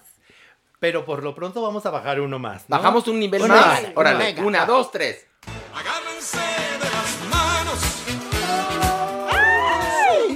Y ahora cuéntanos otro, otro Averno vintage, porque el Averno siempre ha existido desde que el ser humano Existe, No, pues punto. desde antes, desde antes, Horacio. Las bajezas humanas. Las bajezas humanas. Son castigadas. Son- Aquí. Por lo menos no son verga. olvidadas. Por supuesto. No son olvidadas. Claro que no. Aquí se recuerdan y hasta que las purgues. Exactamente. Así que tú, ten cuidado. A ver, ándale, Pues a la que nadie les importó en sus últimos años fue Almadelia Fuentes. ¿Y esa quién es? Otra Eh, ¿Cómo que actrizaza. quién es Maniwis? También una figura importantísima de nuestro cine mexicano, Maniwis. Ella muere en el 2017, Maniwis, en el hospital Dr. Manuel Gea González. Gea. Sí, a los 80 años. Ay, Y muere sola. Muere miserable, muere en la pobreza. Es, en verdad, es muy triste, muy triste la historia. Ustedes saben que Almadelia Fuentes fue una estrella infantil. Sí, sí, sí, sí, sí, sí. Fue infantil. Ella desde muy chiquititita empezó a hacer películas importantísimas, Maniwis. Mira, por ejemplo, te hizo Los Olvidados de... Sí. Imagínate. De Buñuel. En la película. O sea, la película. Hizo, hizo A- ATM, a toda máquina. Sí, ¿se con? Pedro Con Pedro Infante. Infante. Sí. Una familia de tantas. También ahí salía Joaquín. Ay, ahí estaba Joaquín Pardavé. No, la verdad es que una carrera muy, muy, muy... Trabajó también mucho en los inicios de la televisión. Sí, Eh, bueno, pues hizo teleseries con Ernesto Al... Con Ernesto Alonso. Ernesto, Ay. disculpa que te despertamos. Hola, ¿cómo estás? Estamos hablando aquí de Alma Sí, Delfina. Almadelia. No, Alma Delfina. Ay, no sea así, doña. Ay, bueno, No. no aguantan un chiste. ¿Qué Es se nos- Almadelia Fuentes. Alma- La estamos remembrando. Almadelia trabajó conmigo en los inicios de la televisión. María, qué guapa estás. Gracias. Muchas, lástima que no puedo decir lo mismo. Pero tú muy bien. Tú muy guapo y con mucho aporte. Mala, doña. ¿Cómo se Ay, no, ni mala ni nada. ¿Cómo ¿Por qué se me dan- dicen mala? se dan ánimos ustedes en el Mira, tú ni te pongas entre las patas de los centauros porque vas a salir bien pateada. o sea, El Atrás, señor. Alonso no se ve mal, la verdad. Se podría ver mucho peor. No, se ve mejor su cuadro. Hay una cosa, yo morí siendo una belleza, una belleza invernal. Y como belleza invernal que soy, así me quedé. Y bueno, pues lo digo también por ti, María. Pues no sé, don Nos- Ernesto. como nos quedamos en la tierra, Así pasamos no- al infierno. Nos Así- vemos muy bien. Exactamente, ¿verdad? Pero tú bajaste con todo y tu cuadro como Dorian Gray, del Ay. maleficio, que Bueno, estabas guapísimo. Es que hay una cosa. La sombra, la chapa, te Hay veías preciosa. Hay una cosa, persona María, preciosa. María, hay algo muy importante que la gente no sabe y ¿Qué, se los doña? vamos a revelar. En este momento. Que cuando uno se muere, si vas al cielo no te llevas nada. Pero si bajas al infierno te dicen te puedes llevar un objeto. ¿Y usted qué escogió? Su mi cuadro. cuadro del Ay, maleficio. qué Enrique ¿Usted, de. Y, y espérense, y además de mi cuadro del maleficio, pues yo que soy medio pillo, agregué un cassette. Un cassette con la canción del maleficio cantada por Normita Herrera, Oye. madre, por cierto, del destacado intelectual de izquierda Raúl Araiza. El negro. Y la canción decía, él es un caballero de sabor antiguo, que no tiene, ¿te acuerda usted, doña Nini? Pero estoy Y impactada. el cuadro se quemaba. Qué lucidez la tuya. Pero bueno, el asunto es que yo nada más vine aquí a decir que yo apoyé a Alma Delia Fuentes en su carrera. Alma Delia Fuentes empezó de niña, era una mujer guapísima y después, siendo muy joven, se retiró. Sí. Se retiró del mundo del espectáculo y se convirtió en una señora de su casa.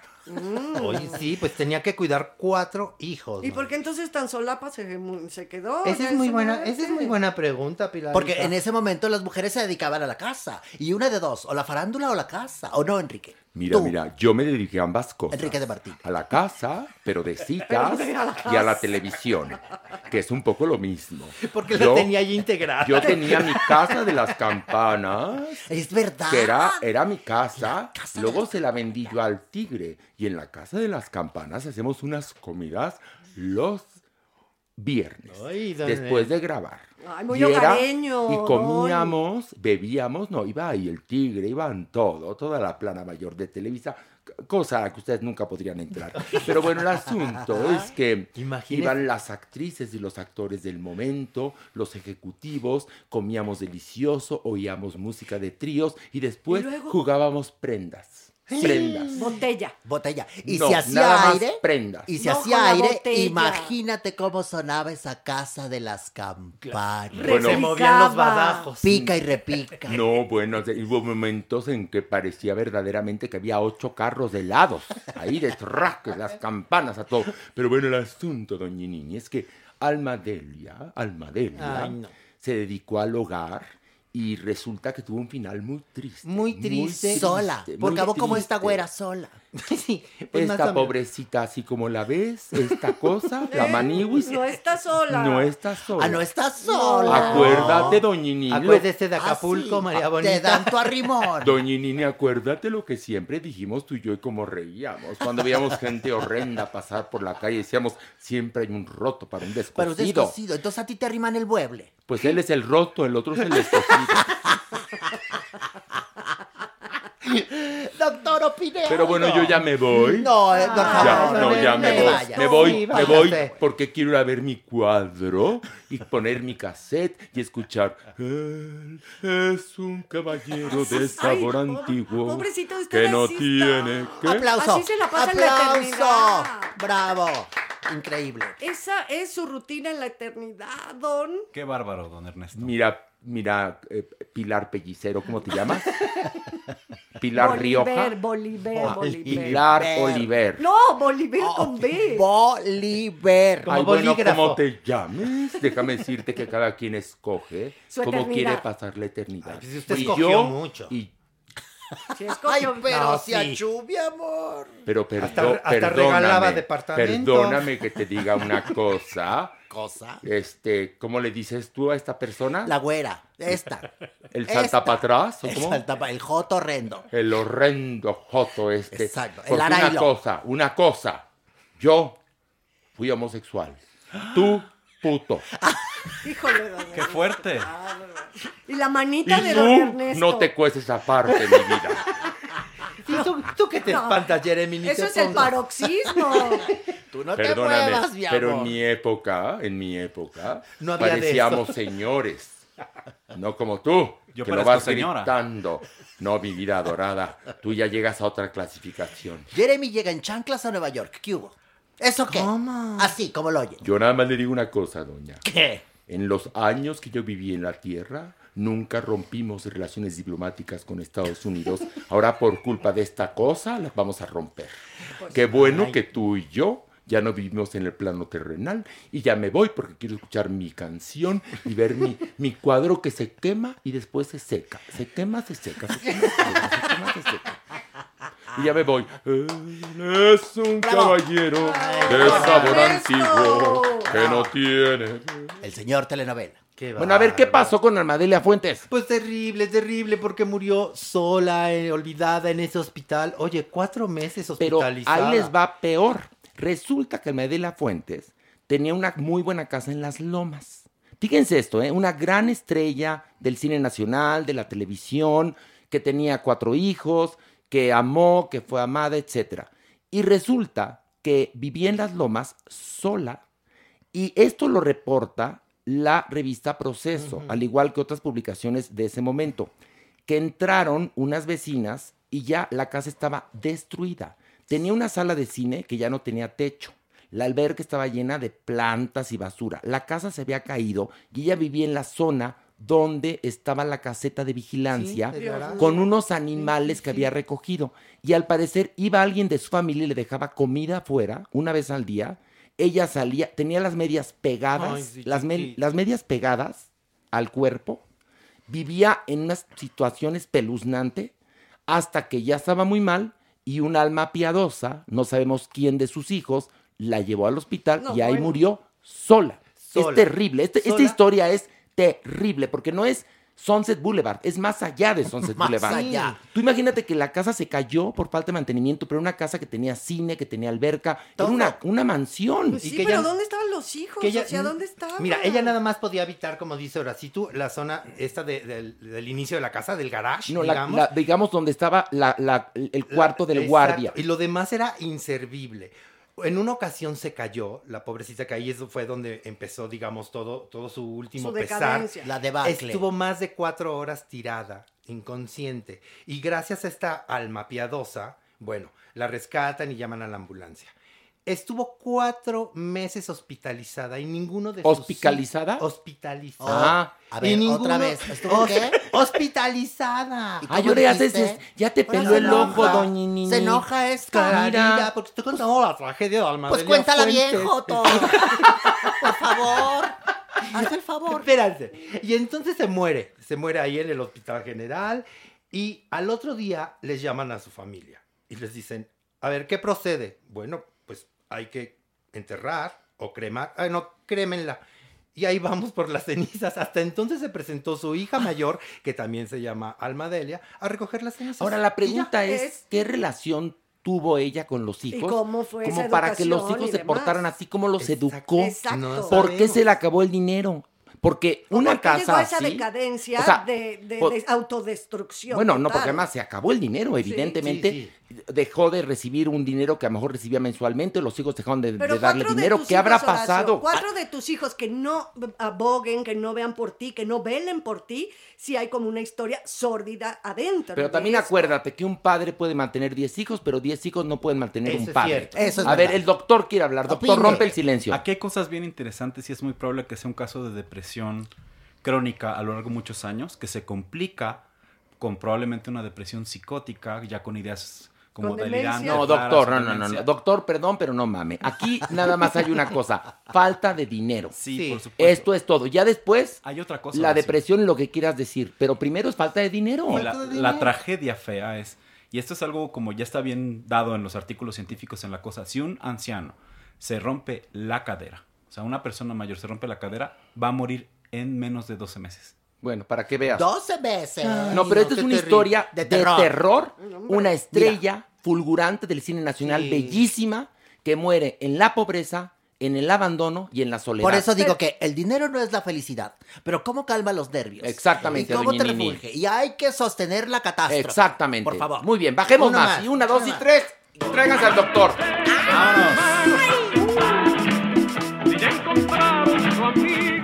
Oye, no entiendo por qué llega el primero que nosotros. Pues Porque porque está cae más más pesado. rápido. Ah, pues será por eso. Pues sí. Ay, doña. Lo aventamos y ¡pum! cayó. Usted y nosotros es apenas. ligera, usted es ligerita, como mi el amor. rayo, mi amor. Y tú como Mary Poppins, llegaste al final. Sí, porque yo estoy más flaca. Pero Jeremy es el primero que llega al averno. Jeremy, no, ¿estás bien de tus, de tus nachas? Muy bien, hermosas Qué bueno. y peludas como siempre. ¡Ay, demasiada información! No sé por qué ahorita me dieron ganas de vomitar. Y qué ego tan grande, ¿no? No, no, no. Hermosa, sí, No, sí. de una seguridad, de una seguridad. Peludas y hermosas. Te no. compro, no hay cosa más horrenda que- para mí que las nalgas peludas, perdón. Oye, ahora ¿Qué? resulta que esta para echársela hay que peinarla primero. Hazme el favor. Imagínate Hacerle eso. raya en medio. ¿No? Se la van a echar y así un poco de gel, la peinan raya en medio y lloran. Y le dicen, mana, tienes orzuela, no importa. Ok, a ver, tercer averno. A ver, doña Nini, vamos a ver cómo anda de la memoria. Yo, ¿y yo claro, por qué? mira. Bueno. Fíjese, vamos a hablar. A ver, de- voy a decir nombres y vamos a ver si usted se acuerda quiénes son. Pero, ¿Le parece? A ver, juega el gallo. A ver. Juega el gallo. Por ejemplo. O sea, el averno es de la doña Sí, sí. Por ejemplo, ¿Qué halago? Enrique Álvarez a la Torre. Mi esposo, mi primer esposo. Primer matrimonio, muy bien, muy bien para El padre de Quique. Exactamente. Mi punto y aparte. Exactamente. Sí, porque yo tuve un punto y aparte, doctor. Sí, pero era el que la violentaba, ¿no? No, cállese, doctor, usted de- lo sabe. Ah, bueno. A ver, Agustín Lara, Doñini. Otro esposo. Segundo. Me quiso matar una, una iguana y, y me, me disparó. ¿Cómo que le quiso matar una iguana? En Acapulco. ¿No la habrá confundido usted? claro que no. Yo tenía una iguana preciosa. Así, ¿Y? en una piedra. Viva. Viva. No de Ok. Y Cartier. él, no, de Cartier no. Y él, ¡pum! Un balazo. Y la mató. Y luego quiso hacer lo mismo conmigo, ¡pum! Y le dio el espejo. Y corrí. ¿Y la- lo perdonó, doña, o no? No, ahí lo dejé. Nunca más lo volví. Pero el flaco de oro que ni, ni estaba tan... ni- ¿Cómo era? Ni la tenía de oro ni estaba tan flaca. La que tenía entre las patas. Así dicho de- en, palabras asentadas. la- Ok. no sé dónde va la maniwis, pero bueno. segundo, segundo Yo sí matrimonio. sé dónde va. va. bien, Vestida así a Tlalpan. va bien. No. Pero le voy a decir más nombres. Ah, seguimos. Después de su segundo matrimonio. Sí. Jorge Pasquel. Jorge Pasquel, un Sí. íntimo amigo, muy querido. Y muy íntimo. Muy amigo Muy nada más. íntimo. Jamás me casé con él. No. Yo dije que es mi amigo y muy querido. Luis Miguel Dominguín, doña Nini. Ay, un torero Un precioso. muy- torero. Yo iba a las corridas y lo veía y le bravo, Dominguín. Claro. Y, la, y le aventó el capote una que otra vez. ¿Le gustaban las corridas? Me encantaban las corridas. Le metió Idas alguna y bande- venidas también. Una banderilla de vez en cuando. Bien enterrada también. ¿Y se acuerda de Carlos Thompson?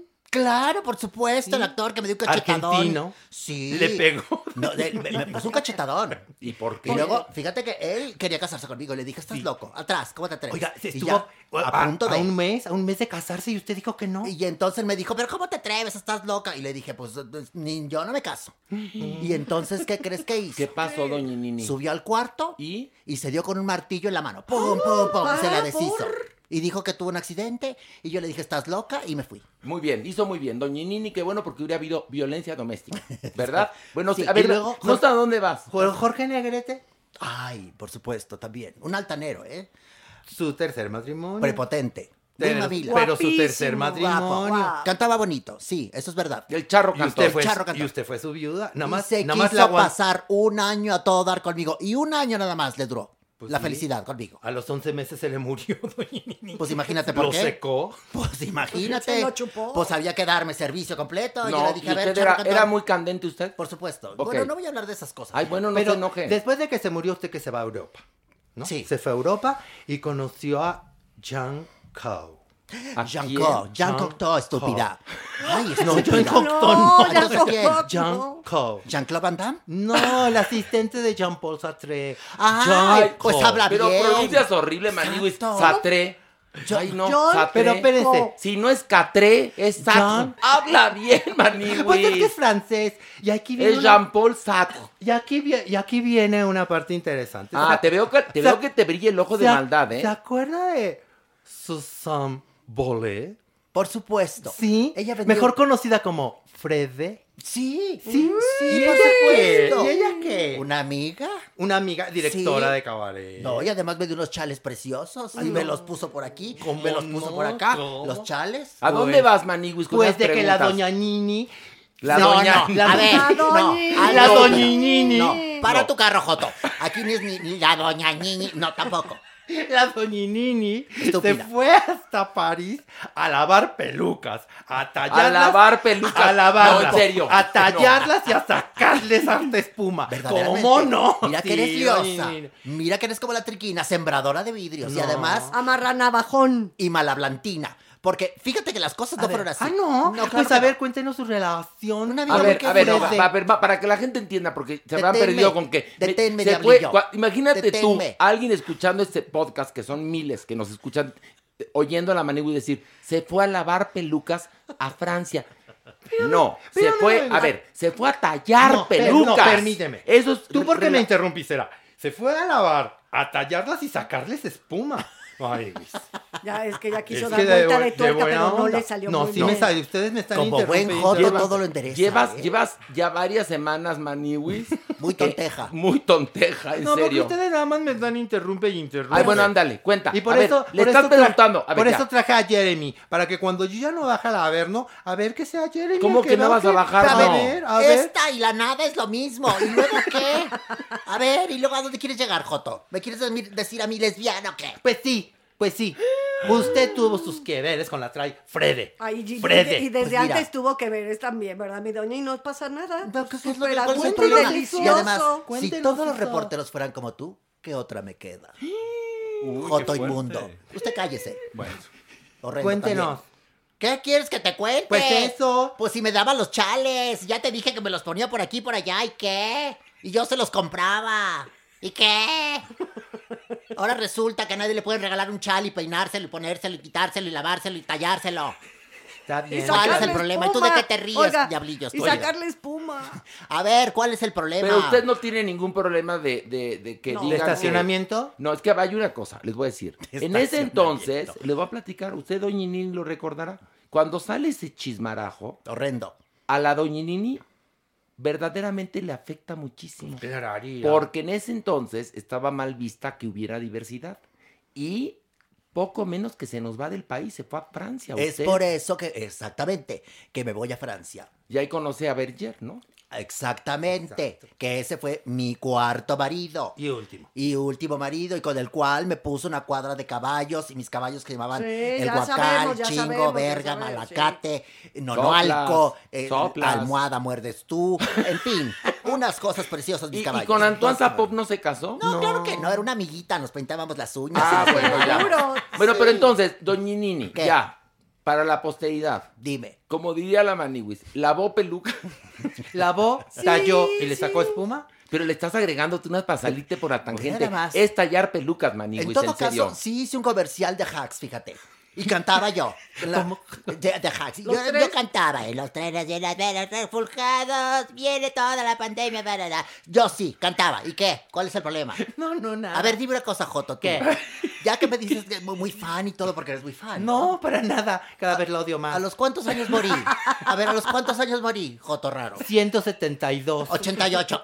172. Usted ya estaba muerta y no se había dado cuenta. Creo que en este averno nos quedamos un poco en las mismas. No, eh, no, el Joto nos quedó adrede.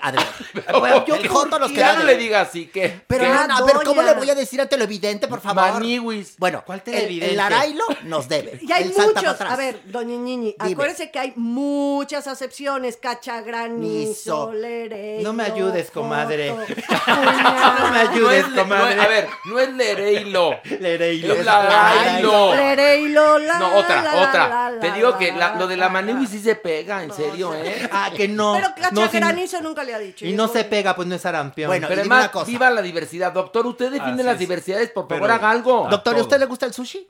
Sí, por ¿El arroz con popote? A veces también, Ah, también pues le entramos está. a Qué bonito, mira, ¿Le gusta la Coca-Cola Yo- a cucharadas, doctor? Pues sí. La Coca-Cola tibia. Hasta la cuca. Pero lo que le iba a No, eso no doña creo, doctor. No, ¿Qué? no, Usted no tiene tipo de eso. En mis tiempos, hace tiempo. Usted pero no tiene creo. tipo de tocar la cucaracha. Doctor, usted no, creo que haga. Se los puedo decir así yo aquí presente. No siento que le pudiera en ningún no, momento no, al no, doctor. Yo no te veo mordiendo el tapete. Yo no, yo no veo al doctor con, con bigote. No, no, No, lo veo con bigote. Bigote prestado, no. Yo al doctor lo veo. Ni con el beso del No, payaso. nada, no, no, no. No, Yo lo veo. Y, y menos así.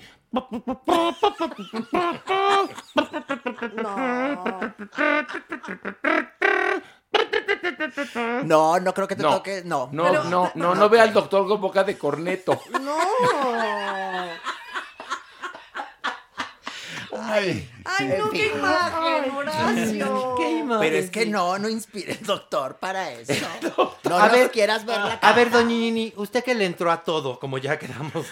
Sí le entraba a Jeremy. Pues total, ya le entró con la Frede, ya le entró con. No, pero una cosa. Yo te voy a entrar con dos cachetadones, Jotorrindo. Con eso le voy a. Bajemos a la vez una vez Órale. una más. Órale, órale, Venga. órale, órale. Diablillo. De Ay, Ay, ay. no, aquí hace mucho calor. Oye, el doctor llegó antes que nosotros. ¿Dónde está? Siempre. Aquí esperándolo. Ay, doctor, pero que cayó en un cráter. Es ¿en que hizo hoyo. Hizo hoyo. Casi se va Ah. al próximo círculo. Parecía del tubérculo ahí metida. O sea, el cráter no existía. Ya, ya les venimos a bollar el averno, perdone. No importa, al rato lo arreglamos. Ok, a ver, Ay, Maniwis. Maniwis. Otra tragedia, muerte fea. ¿no? Ay, bueno. Lupe Vélez, Maniwis. No, bueno. Lupe Ay. Vélez. Hermosísima. Divina. Hermosísima. Preciosa. Actriz mexicana que se fue desde muy chiquita también a triunfar a Hollywood, Maniwis. Harta fama. Eh, eh, perdón que te interrumpa. Esa es la primera estrella mexicana que triunfa en Hollywood. Así Lupe es. Vélez y después Vélez. a la par Dolores, Dolores. del Río. Pero. Lupe Vélez sí en verdad era una belleza. ¿eh? Maniwis, a los 21 años Gracias. ya llevaba 10 películas. Imagínate. Ahora sí, mi Lupe Vélez le pulgueó, ¿eh? Le pulgueó. Es lo que quería apuntalar. Ella sí era mujer fuchi. No, no, Sigue, mujer sigue fuchi con- no. sigue con tu nota. Exitosa con los hombres. Mira, Charles Chaplin, Tom Mix, Clark Gable, Maniwis, Gary Cooper. No, Pero, pero, ¿qué, hombre. pero, pero No, ¿qué estás no, no. insinuando? ¿Qué? ¿Qué estás insinuando? Pues era una mujer fuchi, punto. Johnny Weissmuller. Y hasta Arturo de Córdoba pasó por ahí. Pero Hasta si Arturo de Córdoba le dolía la muelita a mi Pe- Arturo. Pues espéreme, espéreme. Le- le dolía la muelita, luego estaba Pues en un la- grito. a lo mejor era Espéreme. dentista, la Lupe Vélez. Y se la pasó a curar. plat- nada más un- un- hago una acotación. Yo desciendo de Lupe Vélez. Era No Lupe Vélez. Villalobos, sí. ¿En serio? Exactamente. Lupe Vélez era prima hermana de mi abuelo. Ah, O sea que Pues con tu ahí- permiso estamos hablando de tu tía. No, ya sé, y muy mal. No, y una mujer No. preciosa, divina, decentísima, increíble, nunca pulió, una dama. nunca No, siempre pulió. una dama. No, tuvo mucho es- amigo. Estamos viendo la lista de amistades que tuvo esta mujer, tu tía, preciosa, Hermosa. increíble. Mujer, mujer ejemplar. Mujer divina. Pero que, cuéntale la, es que yo sí me la sé la historia, Espérense, pero sí. para nuestro público, esa es una historia, de todas las que hemos contado, esta va a ser la más tristana de Buñuel. ¿Pero por qué? Pues ay. buena, mira, en 1943 conoce a un francés que se llama Harald Ramon. Harald Ramon. no, Lo dije bien en Adal francés. Ramones. No. Ajá, Ramón. ¿Cómo se dice en francés? Harald Ramon. Bueno, ándale, dejémoslo Bueno. Harald Ramon. Conoce un francés. Conoce a un francés, se enamora de Lupe Vélez, se enamora perdidamente, tanto así que queda embarazada, Mavis. Queda embarazada de Ramón. Y Ramón, cuando le dice Lupe, ¿qué crees? Vamos a traer un bebito y dice, no, Mavis, espérate, espérate, bajar acá, la más despacio. Es que ese niño no estoy seguro que es mío. ¿Y Ay, cuál? qué Se, desgraciado. se le echa para atrás. Y la deja, Mavis. la abandona. Le echa para atrás. Bueno, en 1944 se dice que ella llega ya embarazada, pone su casa elegantísima, viene de, de- de una gala en- y llega a su mansión de Beverly Hills. ¿De dónde? No de Beverly Hills. ¿Cómo ella vivía en Beverly Hills. Beverly Hills. Anda tú. Anda pues. en Beverly Hills vivía en una mansión preciosísima. Qué La desgracia, qué desgracia que la historia ocurrió en Beverly Hills porque la Manegui no, no puede pronunciar. Ojalá ello hubiera ocurrido en la irrigación, pero pues no, pasó en Beverly Hills. Bueno, espérense. colonia pues, Pensil. pues esa noche, una cena exquisita, adorna con muchas flores y velas. Ella se pone una pijama elegantísima y se mata, man. ¿Cómo? Se toma 75 pastillas. Pero si tenía un producto. Estaba Pues embarazada. sí, Maniguis, porque ahí viene el problema. Ay, qué triste. Ella no sabe cómo afrontar el ser madre soltera en aquella época.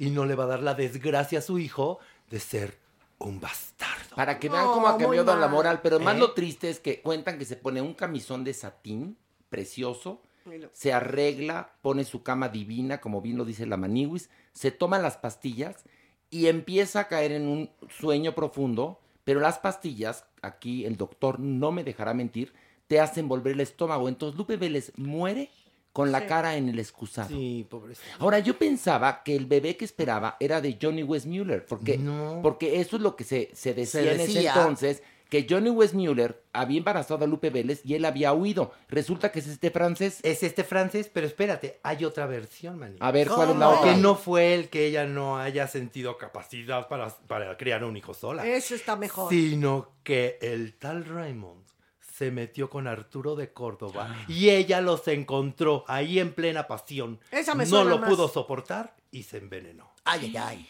Esa Ah, suena ¿verdad? mucho más. Porque sí, el francés verosímil. sí era dentista. No, entonces hay tres versiones: de Johnny Westmuller, del francés y del francés y la diversidad. Y la diversidad con Arturo de Córdoba. ¡Vive la diversité! Sí, porque no creo que fuera tan cobarde de, de pensar, ay, como soy madre soltera, no voy a poder criar No, pero a es un que en- hijo. eh, no, es que en aquella toda- entonces- todas las épocas antes de ahora, pues imagínate Además, que hay dramas de fuerte. hijos de este, Pero, o sea, de Pilar- madres solteras desde principios de la humanidad. Imagínate, imagínate en 1944. A Lupe Vélez. A los 36 años y era una mujer muy grande para ser madre. Y además ¿sabes? otra cosa, piensa Pilar, perdón, también por- yo apoyando un poco la teoría del suicidio por estar embarazada, era una mujer mexicana, conservadora, en una sociedad súper conservadora que era Hollywood, porque ahí la doble moral siempre ha prevalecido. Hasta la fecha. Imagínate lo mal que estaba visto para que vean qué estupidez que las mujeres no tuvieran marido y pudieran tener hijos. Entonces, Pues sí, pero podía si haber eres sido. poderosa, si eres poderosa, tienes dinero, hay mil maneras, en cierta forma, porque ha su sucedido Por eso ahí viene una máxima mía. Pilar, humanidad. ubícate a principios del siglo XX. Por No eso. hoy en día. En Es- ese momento, para una mujer, desafortunadamente, era una tragedia. A ver, el doctor Es que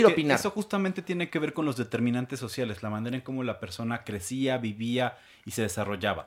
Y además, simplemente por tener una FER podrían perder el trabajo en los 40 en el cine. Imagínate estando embarazada. Oye, a ver, te voy a platicar otra cosa, Pilarica, Pero para apoyando mi. mujer, No, no, ver, no, no, no. espere. En ese momento había una persecución de parte de Lurella Parson y Oh, Hedda Hopper sí. que casaban, casaban para dejarlos sin trabajo a los actores que no estaban en el establishment, a los que eran comunistas, a los que eran homosexuales, a las mujeres que consideraban promiscuas. Sí, que organizaban la vida para que Y ellas bien. son, y estas dos demonios, que eran Lurella Parson y Hedda Hopper, son un poquitito después o en esa época. Entonces tú imagínate lo que pasaba con una mujer que era madre soltera en ese entonces. La acribillaban, Pilar. Sí, señor, y también en siglos pasados y en décadas pasadas de la que estamos hablando en este momento, Pues ahí está. evidentemente. A lo que me refiero es que también se le ha de haber juntado muchísimas cosas y que la teoría de tu tercera teoría, Maniguis, también puede reforzar ese suicidio. Ahora, ser guapa lleva implícita una maldición. Y ojo, esas guapas que me están escuchando, no basta con ser guapas, hay que saber serlo. Y un beso para la sandunga donde quiera que se encuentre. Primero, usted, doña Nini, solita, solita se enreda, Pero en es serio, tu ¿eh? tía, yo la Es mi quiero. tía, habló muy mal de ella, Yo de la mi tía quiero. Lupe Yo estaba- Vélez. Pero si yo Yo estaba quiero. hablando, tratando de hablar muy bien de tu tía. Mi Lupe tía me la respetan. Sí, no, es cierto. Cachetea al ¿no? Dale ¿Sabes? un cachetadón al Mira, peuteo. ¿sabes qué? Ay, Toma. no, ya, si yo hablé por hablar mal de mi tía. no hablen mal, nada más Mi tía murió de viejita. No es cierto, no deslucidó. Dale, toma. Ándale, ándale, Dios nalgas. Bendiga a tu tía y a toda tu familia. Bueno, vamos un corte y rezamos con mucho más de Farándula 021.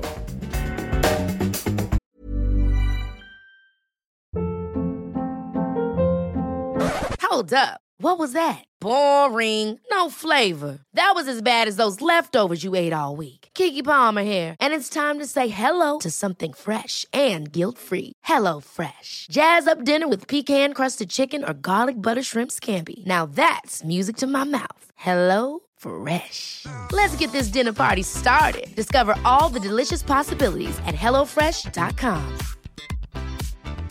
If you thought the only way to get a more defined jawline with natural looking results was through surgery, think again. Juvederm Volux XC is a non surgical injectable gel filler that improves moderate to severe loss of jawline definition and can help you achieve natural looking results with little downtime. Even better, this improved definition lasts up to one year with optimal treatment. No maintenance required. Improve jawline definition for a smooth, sculpted look with Juvederm Volux XC. For important safety information and to find a licensed specialist, visit juvederm.com. That's J U V E D E R M.com. Not for people with severe allergic reactions, allergies to lidocaine, or the proteins used in Juvederm. Common side effects include injection site redness, swelling, pain, tenderness, firmness, lumps, bumps, bruising, discoloration, or itching. There's a risk of unintentional injection into a blood vessel, which can cause vision abnormalities, blindness, stroke, temporary scabs, or scarring. Talk to a licensed specialist to find out if it's right for you. Even when we're on a budget, we still deserve nice things.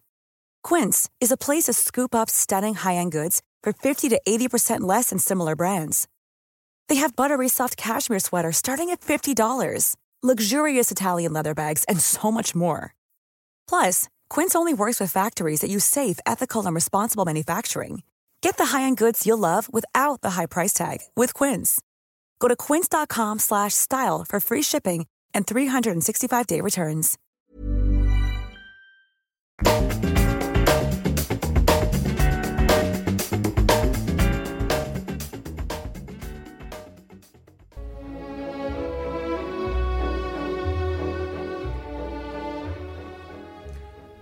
Sean bienvenidas y bienvenidos al consultorio del doctor Villalob, donde nosotros, de una forma inteligente, precisa y orgánica, resolvemos todas sus dudas amorosas. Somos actualmente el rincón sentimental más importante de América Latina. Y me da mucho gusto porque ahora estoy estrenando eh, secretaria.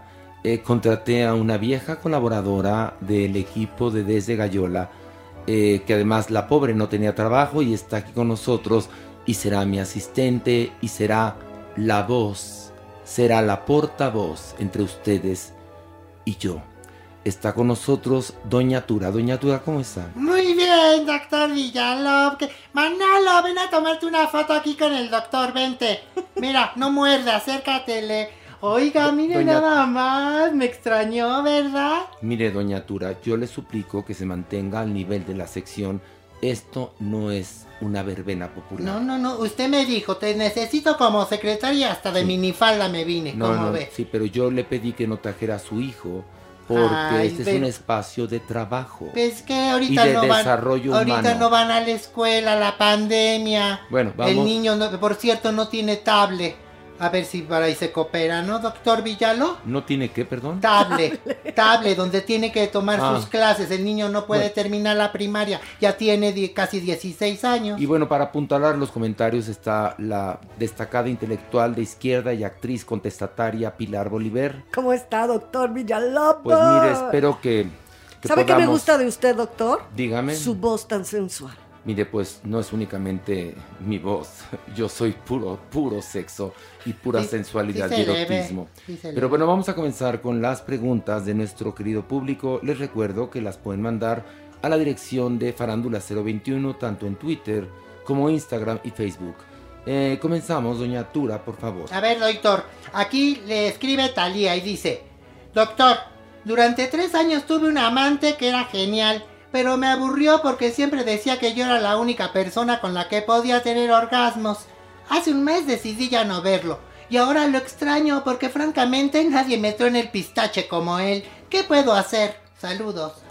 Eh, Talía, se llama Talía esta señorita. sí. Mira, querida, em, como veo, pues no tienes mucho pegue, ya que estabas, pues ahora sí que, pues resignada a tener a un hombre que no te valoraba, pero te tornaba bonito el pistache. Yo creo que tienes que hacer lo que muchas personas a veces hacen para recuperar el placer. Se llama recular. Recular. Sí, Talia, recula. No, no, no, no estoy diciendo que vendas tu culo, no, querida. Recular significa volver a empezar. Búscalo y dile, serás un ojete, serás un puerco, serás un horror, pero me das orgasmos. Y el orgasmo es de quien lo trabaja. Así que vuelve con él, mi vida. Deja tu orgullo enterrado, enterrado en un cementerio y vive el placer. Hidrátate, que te llene hasta el cerebelo de semen. Siguiente pregunta, por favor. A ver, aquí le escribe Mariana. Doctor Villalov, me enamoré por Instagram de un turco mucho más joven que yo. Tengo 48 años y hace una década que no tengo pareja. Estoy desesperada porque el cibersexo no me satisface, pero él me pide que le mande dinero para poder viajar a México y poder por fin consumar nuestro amor. ¿Qué me recomienda? Mira, Mariana, voy a utilizar una palabra que no debería utilizar, pero Mariana, no seas pendeja. Te está viendo la cara, mi vida. Hay una cantidad de delincuentes en el ciberespacio que buscan mujeres secas como tú. Sí, secas, que están buscando que alguien les truene el pistache. Mi vida, mi vida. No tienes que viajar a Turquía para que te la metan. En primer lugar, búscate a alguien aquí, renta un chichifo, cómprate un dildo y hazte un favor y no gastes miles de dólares en un delincuente que supuestamente vive en Turquía y no te va a venir a ver. Pilar, dígame. Sí, doctor, pero sí hay una, una cosa que es cierta. La pasión turca. Los hombres turcos, o sea, sí les pagaría a uno el boleto de avión, Sí, doctor. sí. Usted no ha estado en Turquía, pero yo se lo puedo decir que nada más te ven, te encueran y te vienen. Es que se eche un café turco y ya. Mira, pero mira, Pilar, también estás tú muy inocente al respecto. Este hombre que le pide el dinero a esta mujer, no creo que ni siquiera exista. Debe de ser alguien en un call center en la India que la está engañando. Así que mi consejo es no seas pendeja. Siguiente pregunta, por favor. A ver, doctor, aquí le escribe David, dice, Hola, doctor Villalov, mi nombre es David. Estoy saliendo actualmente con alguien que trabaja como sexo servidor. Llevamos casi un año conociéndonos, pero no hemos podido fijar una relación. Soy muy introvertido e inseguro.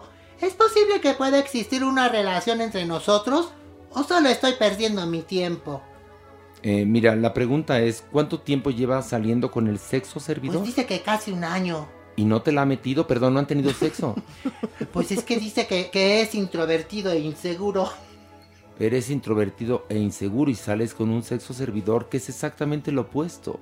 Los sexos servidores son extrovertidos y seguros. Mira, yo te voy a proponer algo. Júntate un dinerito. unos 3 mil pesos.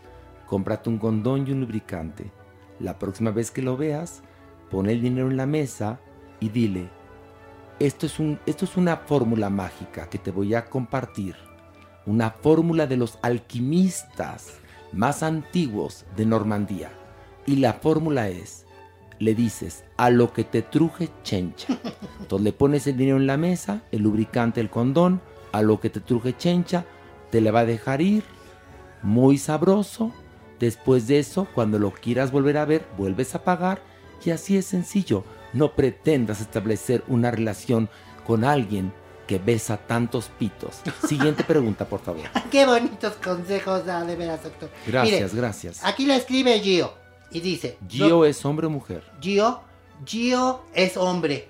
Y dice, doctor Villalobos. Así dice. sí, sí, sí. Soy heterosexual, pero me gusta sentir el orgasmo prostatal. ¿Cómo le digo a mi esposa que me meta su dedo? No, no, no, no, no. Cara no, no. con baba en la boca. No, no, no, espera, espera, espera, querido. Mira, el que te guste el sexo anal no quiere decir que seas homosexual. Quítate ese tabú. ¿Cómo preguntarle o decirle a tu esposa que te mete el dedo? No, no seas tan vulgar. O sea, imagínate tú diciéndole, mi amor, ¿me puedes introducir el pulgar? Eso no suena bonito ni romántico. Mira, yo te aconsejo que vayas a una tienda de esas eh, de sexo y compres un cinturón con falo. ¿Sí? Entonces vas con tu esposa y le dices, te tengo un regalo. Ella lo va a abrir y va a decir, ¿qué, qué pasa aquí? Entonces tú nada más le dices, vamos a estrenarlo. Y ya. Ay, eso sí está, está bonita esa respuesta, porque está resolviendo el problema, la problemática de una pareja, doctor. Mire, Muy mire, bien. mire, Pilar Bolívar, le voy a decir una Qué cosa. bien, doctor, qué bien. Yo nunca me equivoco. Todas mis respuestas fueron certeras, fueron claras, contundentes y encima gratis. Así que, que si algo no les pareció, pues no pagaron por ello, así que no chinguen. Eh, vamos a continuación. Gracias, doña Tura. Este, creo que sí la voy a contratar. Ay, muy bien. ¿Cuándo le tomo dictado en las piernas? No, no, no, no, no. Ay, pues no, no, usted no, me dijo que era secretaria, ¿no? No, no, no. Usted va a ser portavoz entre el público y nosotros. Eh, lo único que le voy a pedir es que usted seleccione las preguntas que le parezcan interesantes para que posteriormente les demos voz y vida a través de esta sección, doña Tura. Con todo gusto, doctor Villalobos. Con la experiencia que tiene mi amiga Pilar, ahorita le llenamos todo el cuestionario. Yo nada más le voy a pedir un favor, doña Tura. Dígame. No incluya sus dudas personales. Ay, pues entonces No como que entonces usted está aquí para que el público, Pero el me- público me- hable, no usted. me cambio de nombre y paso como incógnita. No, doña Tura, usted es la portavoz de las preguntas, de las ya- ya- inquietudes. Ya, se del están poniendo bien sangrones, ¿eh? Y regresamos con mucho más aquí en Farándula 021.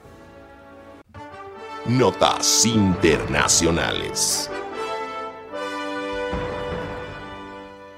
Bueno, aquí tenemos varias notas en la mesa que son interesantes para, para hablar, para discutir. Eh, hay una información que llegó esta semana que dice que el futuro de los conciertos serán conciertos híbridos. Mauricio, ¿qué opinas al respecto? Eh, nosotros hablábamos mucho de esa transformación que estábamos viendo en el mundo del espectáculo cuando empezó la pandemia.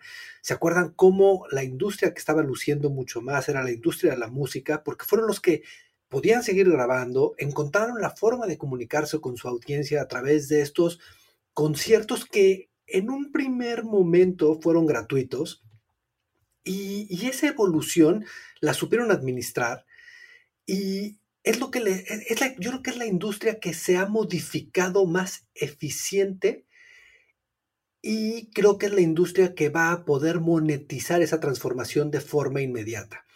No solamente estamos viendo cómo estos conciertos que, que la gente no está segura de querer regresar a ellos, porque todavía la gente tiene un poco de miedo a quitarse el cubrebocas y entrar a las masas. Entonces, estos conciertos de, en línea se están volviendo una taquilla impresionante. No hay manera de que tú hagas un tour tan grande como estos conciertos, que son unas inversiones bastante grandes, porque son producciones hechas y, y son producciones ensayadas y trabajadas para venderse como si fuera un evento en vivo. Y muchas veces tienen también eventos en vivos que se están grabando y, y me parece que han sido muy interesantes y muy inteligentes y visualmente han sabido cómo vendernos algo a lo que no estábamos del todo acostumbrados. Por ejemplo, A mí la participación de The Weeknd hace unas semanas en los Billboard me gustó mucho lo que hicieron con los coches y estaba funcionando en vivo y es un gran video hecho en un momento, en un corto momento y creo que ahí está el futuro de los conciertos.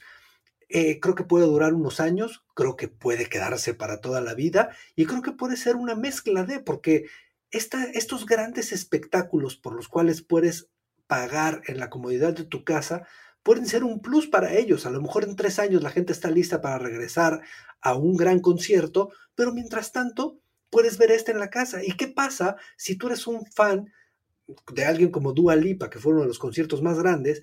La puedes ver en tu casa y a las dos semanas la vas a ir a ver al estadio más cercano y, y va a ser un, un ingreso más para los cantantes que realmente habían estado sufriendo de cómo volver a monetizar el, este, ya que se habían perdido las ventas de los discos.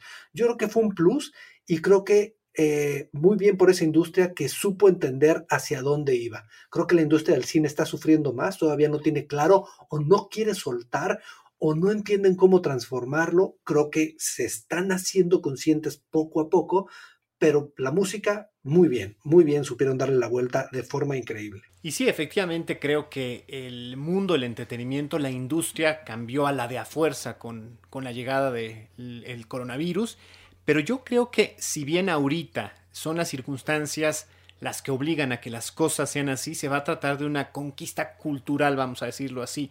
No creo que los conciertos en vivo, cuando la gente pueda regresar, desaparezcan, pero creo que esto se convertirá como en una segunda opción, una alternativa. Quizás la gente aprendió a ver en casa un concierto con un solo acceso, hacerlo mucho más barato, el buscar una dinámica en casa con amigos, con familia distinta, el armarlo como, sí, como una experiencia. Entonces creo que por ahí se quedará. Será muy interesante ver cómo los eh, productores del espectáculo le dan eh, pues vuelta a esto y sobre todo le dan viabilidad en un futuro.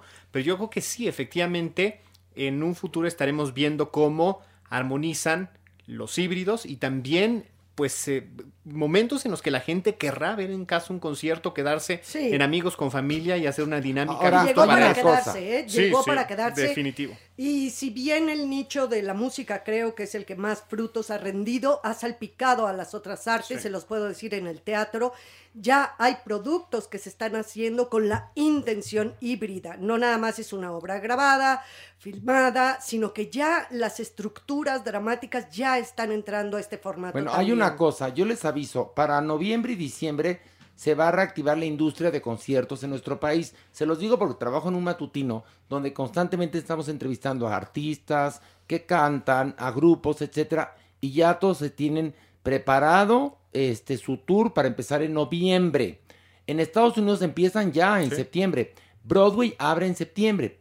Eh, y sí, es muy interesante lo que dicen ustedes, pero no hay nada como el vivo, señores. sí, a ver, ma- a ver, la Maniguis, Aquí- perdón, Ale- este Ma- Mauricio.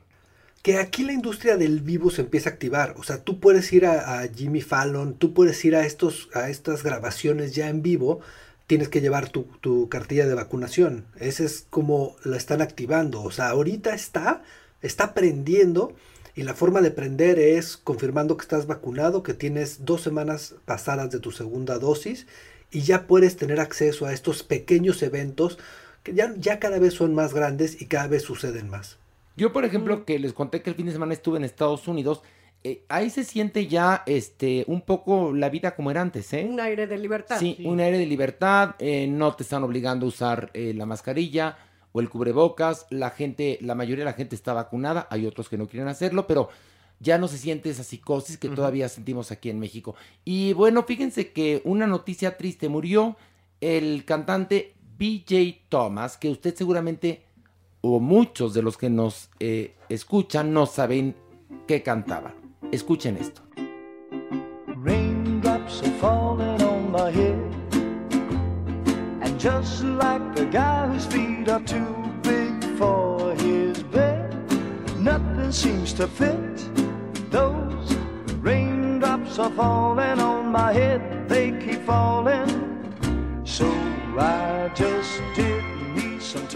Y bueno, para hablar de BJ Thomas se suma Magid La Fontaina, Su Majestad, de la radio El mexicana.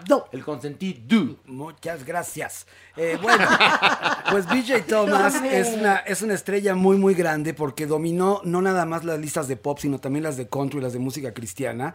Eh, tuvo eh, más de 10 hits número uno en Estados Unidos y tres a nivel mundial. Ahorita les voy a recordar los tres que tuvo a nivel mundial y van a ver que, claro, que conocen las canciones. Vendió 70 millones de discos en vida, que es muchísimo. Eh, tuvo su propio show. Recordaron ustedes que a principios de los 70 estaba muy de moda que tuvieran los artistas su propio show, como Andy Williams, como Tom Jones, como Angel Humphrey, como todos ellos. Oye, como Donny y María Por Osmond. supuesto, por supuesto. Y lo más interesante de este hombre es que desde el 76 en adelante se dedicó únicamente al gospel y a la música cristiana y se considera el artista blanco contemporáneo más importante de música cristiana. Bueno, esta canción que escucharon hace un momentito que se llama Raindrops Keep Falling on My Head, eh, que sería traducido como gotas de lluvia siguen cayendo sobre mi cabeza, escrita por Bert Baccarat, ganó el Oscar como mejor canción. Esta canción fue escrita para un clásico eh, protagonizado por Paul Newman y Robert Redford. Y bueno, pues descanse en paz. ¿Qué más quieres decir de, Eh, de eh, esta- ese de fue este su, cantante? segundo, su segundo número uno, Horacito, y el primero fue Hook on a Feeling, que Amo es una canción muy rola. famosa, que ustedes la conocerán por la versión de Guardianes de la Galaxia de Uga, Chaca Uga, Chaca Uga, pero la versión original es de este hombre. Fue su primer éxito en el 68 mundial, después viene Raindrops Keep Falling, que bueno, es una canción importantísima de Ver Bácara, y después tuvo ya en los 70s otra canción que también funcionó mucho, y en México especialmente, que el título es larguísimo para ser un primer lugar, Hey, won't you play another somebody's drunk, somebody's drunk song? Y fue una canción que estaba más metida en el country, entonces simplemente con esos tres éxitos es sumamente conocido en México, imagínense lo que era en Canadá y en Estados Unidos. Bueno, pues descanse en paz, BJ Thomas, re- re- como dirían en, en inglés, revisiten su, su, su, Ay, sí. su Su obra. música, Yo su obra, ¿no? Se dice así, ¿no? ¿Cómo Sí, lo sí. dicen en inglés? Sí, sí, sí. Revisiten su, su obra. Exactamente, ya viste que soy bilingüe. Mauricio, este, ¿qué pasa con la actriz, esta maravillosa actriz ganadora de un Oscar, Vanessa Redgrave? ¿Qué pasó con ella? Bueno, ¿se acuerdan que hace unas semanas platicábamos que Kevin Spacey había encontrado un, un, lugar por donde volver al cine, que era esta película italiana de Franco, Franco Nero, y parecía que lo iba a acompañar en este regreso al cine Vanessa Redgrave, pero ya dio la noticia que no, no, no, no, no, no, no, que ya no. Se la aplicó. o sea, Vanessa, Vanessa Redgrave aplicó el mamamela de no, no, no, no, yo con este hombre no te trabajo. Pues se lo aplicó a su esposo, a su esposo es el director de, la, de la peli. Bueno, pero hay una cosa, un asunto. ¿Ya cuántos años tiene casada con Franco Nero? Pues muchísimo. Como 30, ¿no? Sí. Ya hay confianza. Ya hay confianza. Ya y tienen está- un hijo. ya- no, ya, ya están hartos el uno del otro. Y entonces habrá dicho, no, mi amor, ya mira, ya, ya estoy harta del matrimonio y encima te traes a este que está acusado de cuántos crímenes. Y Vanessa Redgrave, mira, por culpa de esa mujer, eh, empezaron a cortar los, los discursos en los Óscares. Cuando ella gana el Oscar como actriz de reparto por Julia, se echó un discurso, haz de cuenta, el informe de gobierno en la época de Echeverría. No hallaban qué hacer, habló, gritó, bufó. Bueno, se estuvo ahí horas. Por culpa de Vanessa Redgrave es que ya les echan la música, se los aviso. Entonces ha de ser un poquito intensa. Es una gran actriz, una gran actriz. Y yo, yo, si yo fuera Vanessa Redgrave, hubiera hecho lo mismo. Perdón. Creo que habla de Sí, conciencia y sí, de, yo de- hubiera de hecho lo mismo. congruencia. Sí, yo no hubiera trabajado con Kevin Spacey, que es un depredador, porque además el hombre está libre porque tuvo la suerte que se murieron los que lo denunciaron, Sí, sí. pero es un depredador. O ¿Qué? O O aplicó, oye, o aplicó el túnel del puente del alma, como la reina Pues sí. Isabel con, con O sea, Lady Di. Eso no sabemos si es suerte. No sabemos si es suerte o él le rascó, ¿no? Pero, Él hizo que sucediera pero algo. milagrosamente no- ya no están los, los que lo acusaban, pero, pero de que es culpable, es culpable. Entonces yo, yo hubiera hecho lo mismo que Vanessa Redgrave. sí, sí, tienes Sí, toda la no. razón. coincido. Apoyo con- te apoyo 100%. Este, Mauricio, resulta que Un lugar en silencio 2 es hasta ahora el mejor estreno post-COVID. Eso es genial, Mauricio. Esta es una buena película y sobre todo es una película con un esquema financiero bastante sano. Son películas chicas que sus números les permiten generar buenos números y la gente empieza a regresar al cine con más confianza. Y, creo que no solamente es una buena película, el cine se empezó a calentar con Kong, con Godzilla contra Kong. Y, y ya están empezando a soltar una a una las películas. Este, era inevitable. O sea, nadie quería ser el primero. Alguien tenía que calentar esto y ya no se puede cambiar más, porque en verdad que han cambiado hasta donde han podido las fechas, siguen pateando una que otra película para fin de año, pero es inevitable. Este año tienen que soltar todo el año pasado que congelaron y esta es una de las primeras que, que salió. Pero bueno, esto es bueno porque le va a dar confianza a los demás y arranca una temporada de muy buen cine. No solamente bueno, va a ser muy bueno, porque vamos a tener las mejores del año pasado y las mejores de este juntas. A ver, por ejemplo, dinos como cuáles vienen, como cuáles vienen, Mauricio. A mí la película, o sea, bueno, viene de las buenas, buenas que a mí me interesan, que posiblemente a nadie le interesen, pero viene Annette, la nueva de Leos Carax, que tiene bastantes años sin, sin filmar, viene de French, de French Dispatch de Wes Anderson. A mí me interesa mucho Dunas, me parece que va a ser una gran película, que son del año pasado, viene Bond, que la han movido creo que 18 veces de fecha. Este, eso es tan solo lo que tenemos retrasado, más las producciones que están colocando ya en este año, pero va a ser un verano muy bueno. Bueno, Black Widow, que va a ser de las películas que más dinero va a generar en el verano, también retrasado un año, ya viene en julio, julio 7. Es, es, es un sinfín de películas, sí va a ser muy impresionante lo que vamos a ver este año. Ahora, vamos a, a regresar encogidos, o sea, es una industria que no tiene tantas salas como tenía antes, es una industria que la gente ya empezó a ver las películas en, en su casa y es una industria que, que ya viene disminuida porque sabemos que Warner, Warner y HBO va mezclado, Dune no entra en ese paquete, ella sí se va directo a cine y entonces veremos cómo se dan los números y cómo se reinventa la industria en un 2022 oficialmente. Ahora cuentan que Un lugar en silencio 2 es una película estupenda. La número uno, la, la primera parte fue buenísima. ¿Te acuerdas que la, Y es cortita. Eso es lo que tendría que haber durado Cruella. Pero bueno, el Un lugar en silencio 2 dicen que es estupenda y hoy por hoy ostenta ese título. Maniguis, sigues de mamuca. No, estoy Después de la arrastrada que te dio la doñinini en el Averno. Ay, vieja sangrón. Ya no la critiques. No la critiques. No, No, tampoco tú la defiendas tanto, Horacio. ¿Por qué? Sé La un verdad, poco objetivo. También tienes que entender que No, si yo eso no es soy- pasadilla. Yo también soy parte de tu familia disfuncional. Yo no soy- Me parece que a mí no me tratas como hermano, me tratas como primo. A ver, yo no soy objetivo, soy objetivo de entrada. También, eso sí es cierto. Y te adoro, Maniwis, pero te la has, Pues, te pues hay ganado. amor, ya no me quieras tanto. pues sí, la verdad. Y además estoy escuchando a Mauricio. Poco habla, entonces cuando habla yo lo escucho. Poco habla, poco habla. He hablado más que tú. Sí. Sí. Ahora, ahora te me vas a voltear, majadero hediondo. Nunca he estado de tu lado, ¿eh? Dice Mauricio que nunca ha estado de tu Ya lo lado. escuché. No me lo repitas, ¿sí? Oigan, ¿qué pasa, Mauricio, qué pasa con Eiza González? Me da mucho gusto, pero es la actriz más taquillera latina. Eh, hay, hay un término que se llama banqueable, no lo tenemos en México porque no tenemos esos estándares todavía. No, aquí el que, tan el que, el que se maneja es encamable. Exacto. No, bueno, un, un actor banqueable es alguien que, que sabes que estando en una película genera ciertos números que le dan confianza a cualquier persona de invertir en tu película determinado número que sabe que obligadamente eso lo va a recuperar. Eh, este caso, eh, Eiza lo que ha tenido es una muy buena selección de proyectos y de participación en esos proyectos porque sus números la consagran como nuestra actriz que más se ha visto. Ahora, es un hecho que no siempre son proyectos liderados por ella, pero este es el caso de ese tipo de actores. El actor que más taquilla tiene en la historia del cine no es el actor que ustedes están imaginando que sea. ¿Me explico?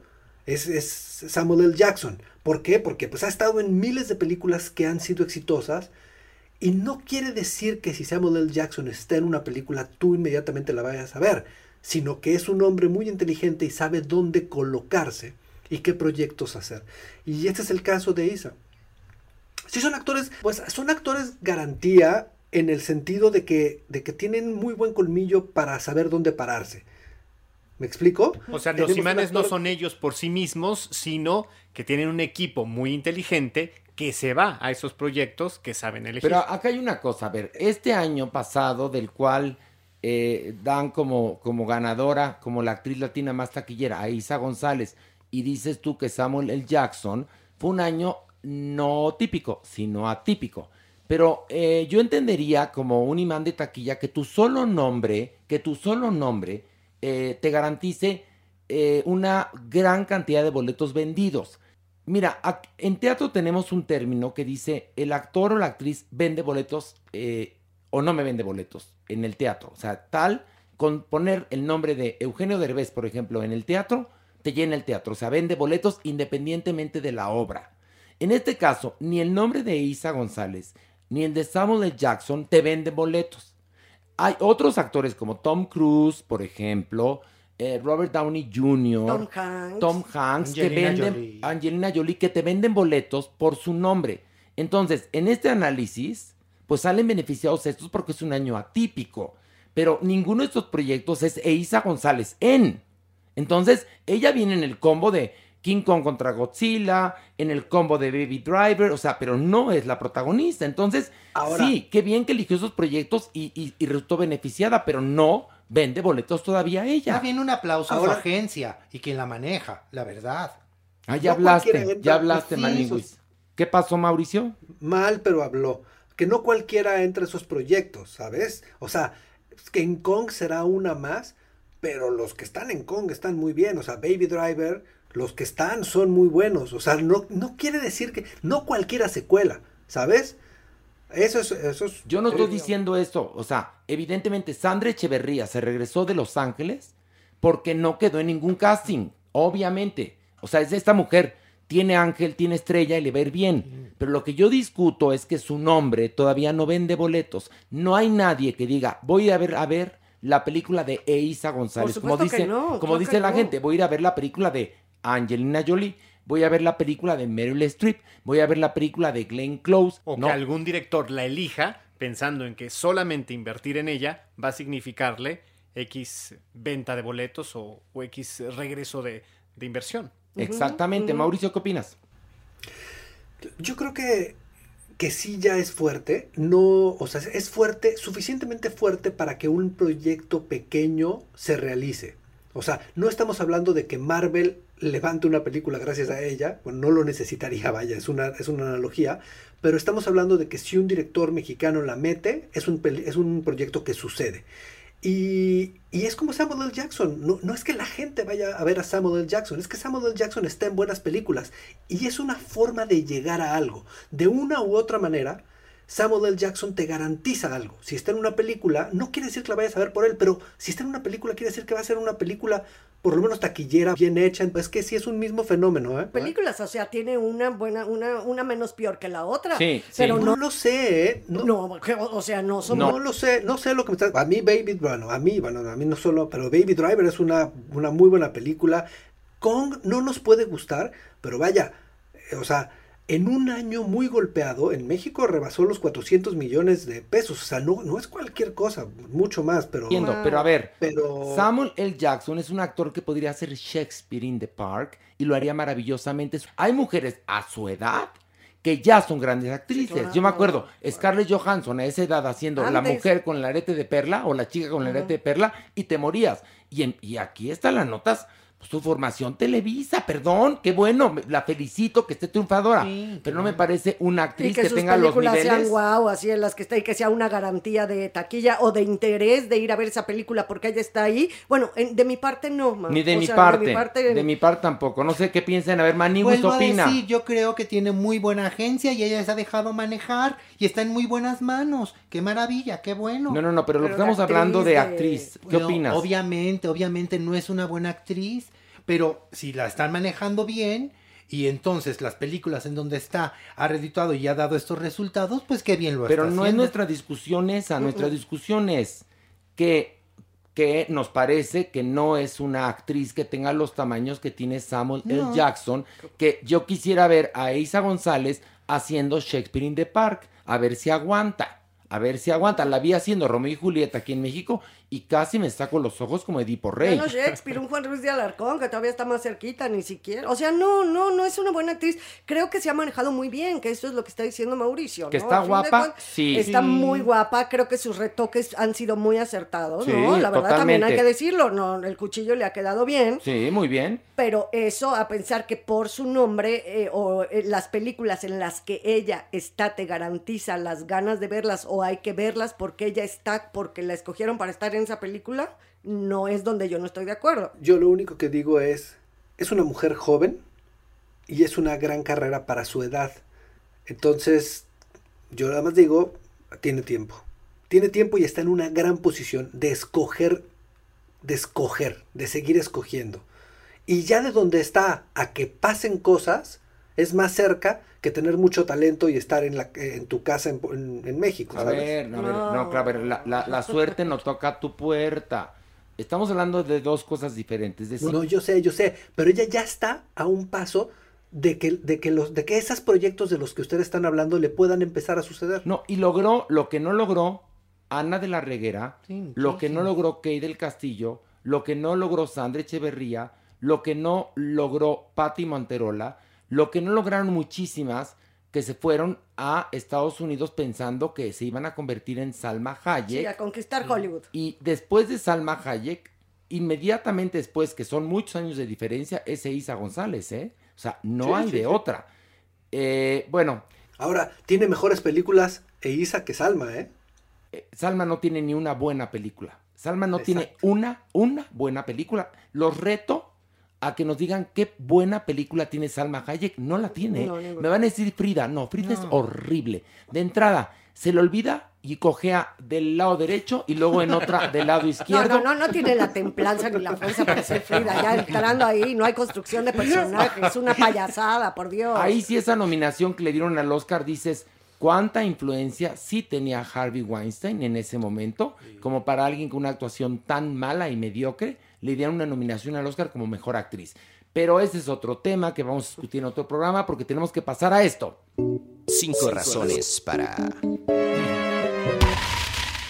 Y hoy las cinco razones son para odiar a Edgardo Díaz, creador de Menudo.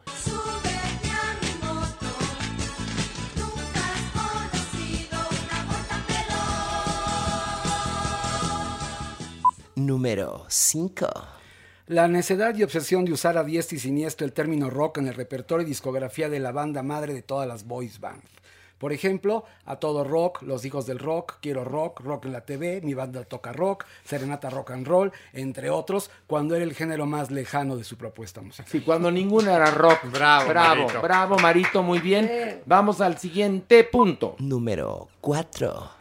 El oportunismo y cursilería de incluir en los shows según el país en donde triunfaban temas folclóricos populares. Ejemplos, Venezuela el pavo real, Perú la flor de la canela, Panamá la murga, Puerto Rico coqui y por supuesto México, cielito lindo. Número 3.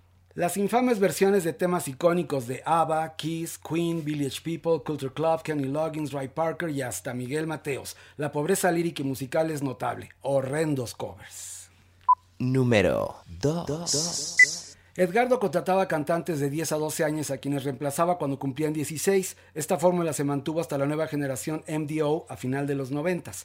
Pero fueron más de 35 chicos que acabaron la mayoría con la vida destrozada y eran los caprichos de su perverso creador que hasta los golpeaba. Número 1.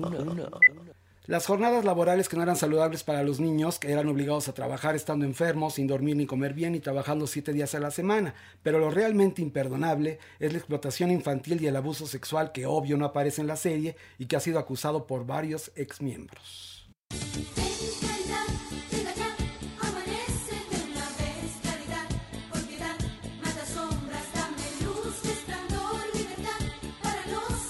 Mario, bravo. Bravo. Tengo una reflexión para las fans, porque sé que son muchísimas las fans de menudo en México. Señoras locochonas y sus siguientes generaciones que aman a menudo. eh, con mucha claridad y con sus gafas oscuras, súbanse a su moto y persigan a este nefasto abusador hasta dejarlo hecho pancita y que se lo coman las ratas si es que se les antoja a este ser vivo. Y después inviten a comer a Lady. y tenemos nuestra frase eh, para terminar el programa. Y en esta ocasión esta frase es de Emilio el Indio Fernández. Y dijo así. Solo existe un México, el que yo inventé. Yo soy el cine mexicano. Dioses, Ah. que viva México. Y en su ¿verdad? momento, perdón que se los Claro diga, que sí. sí, Pues sí. lo era. La Ojalá imagen. y tuviéramos otro director como Emilio Lindo Fernández, porque nuestros buenos directores ya viven en Hollywood, fíjate nada más que tristeza. Y bueno, con esta reflexión eh, nos despedimos. Gracias Mario, gracias Alejandro, gracias Maniwis. Maniwis ya no vengas, mamá. No, si yo vengo feliz, papacito chulo. Pero, pero, o ¿verdad? Mira, Pero, la gente quisiera- está diciendo, y eso que es grabado el podcast, que qué mamón vienes.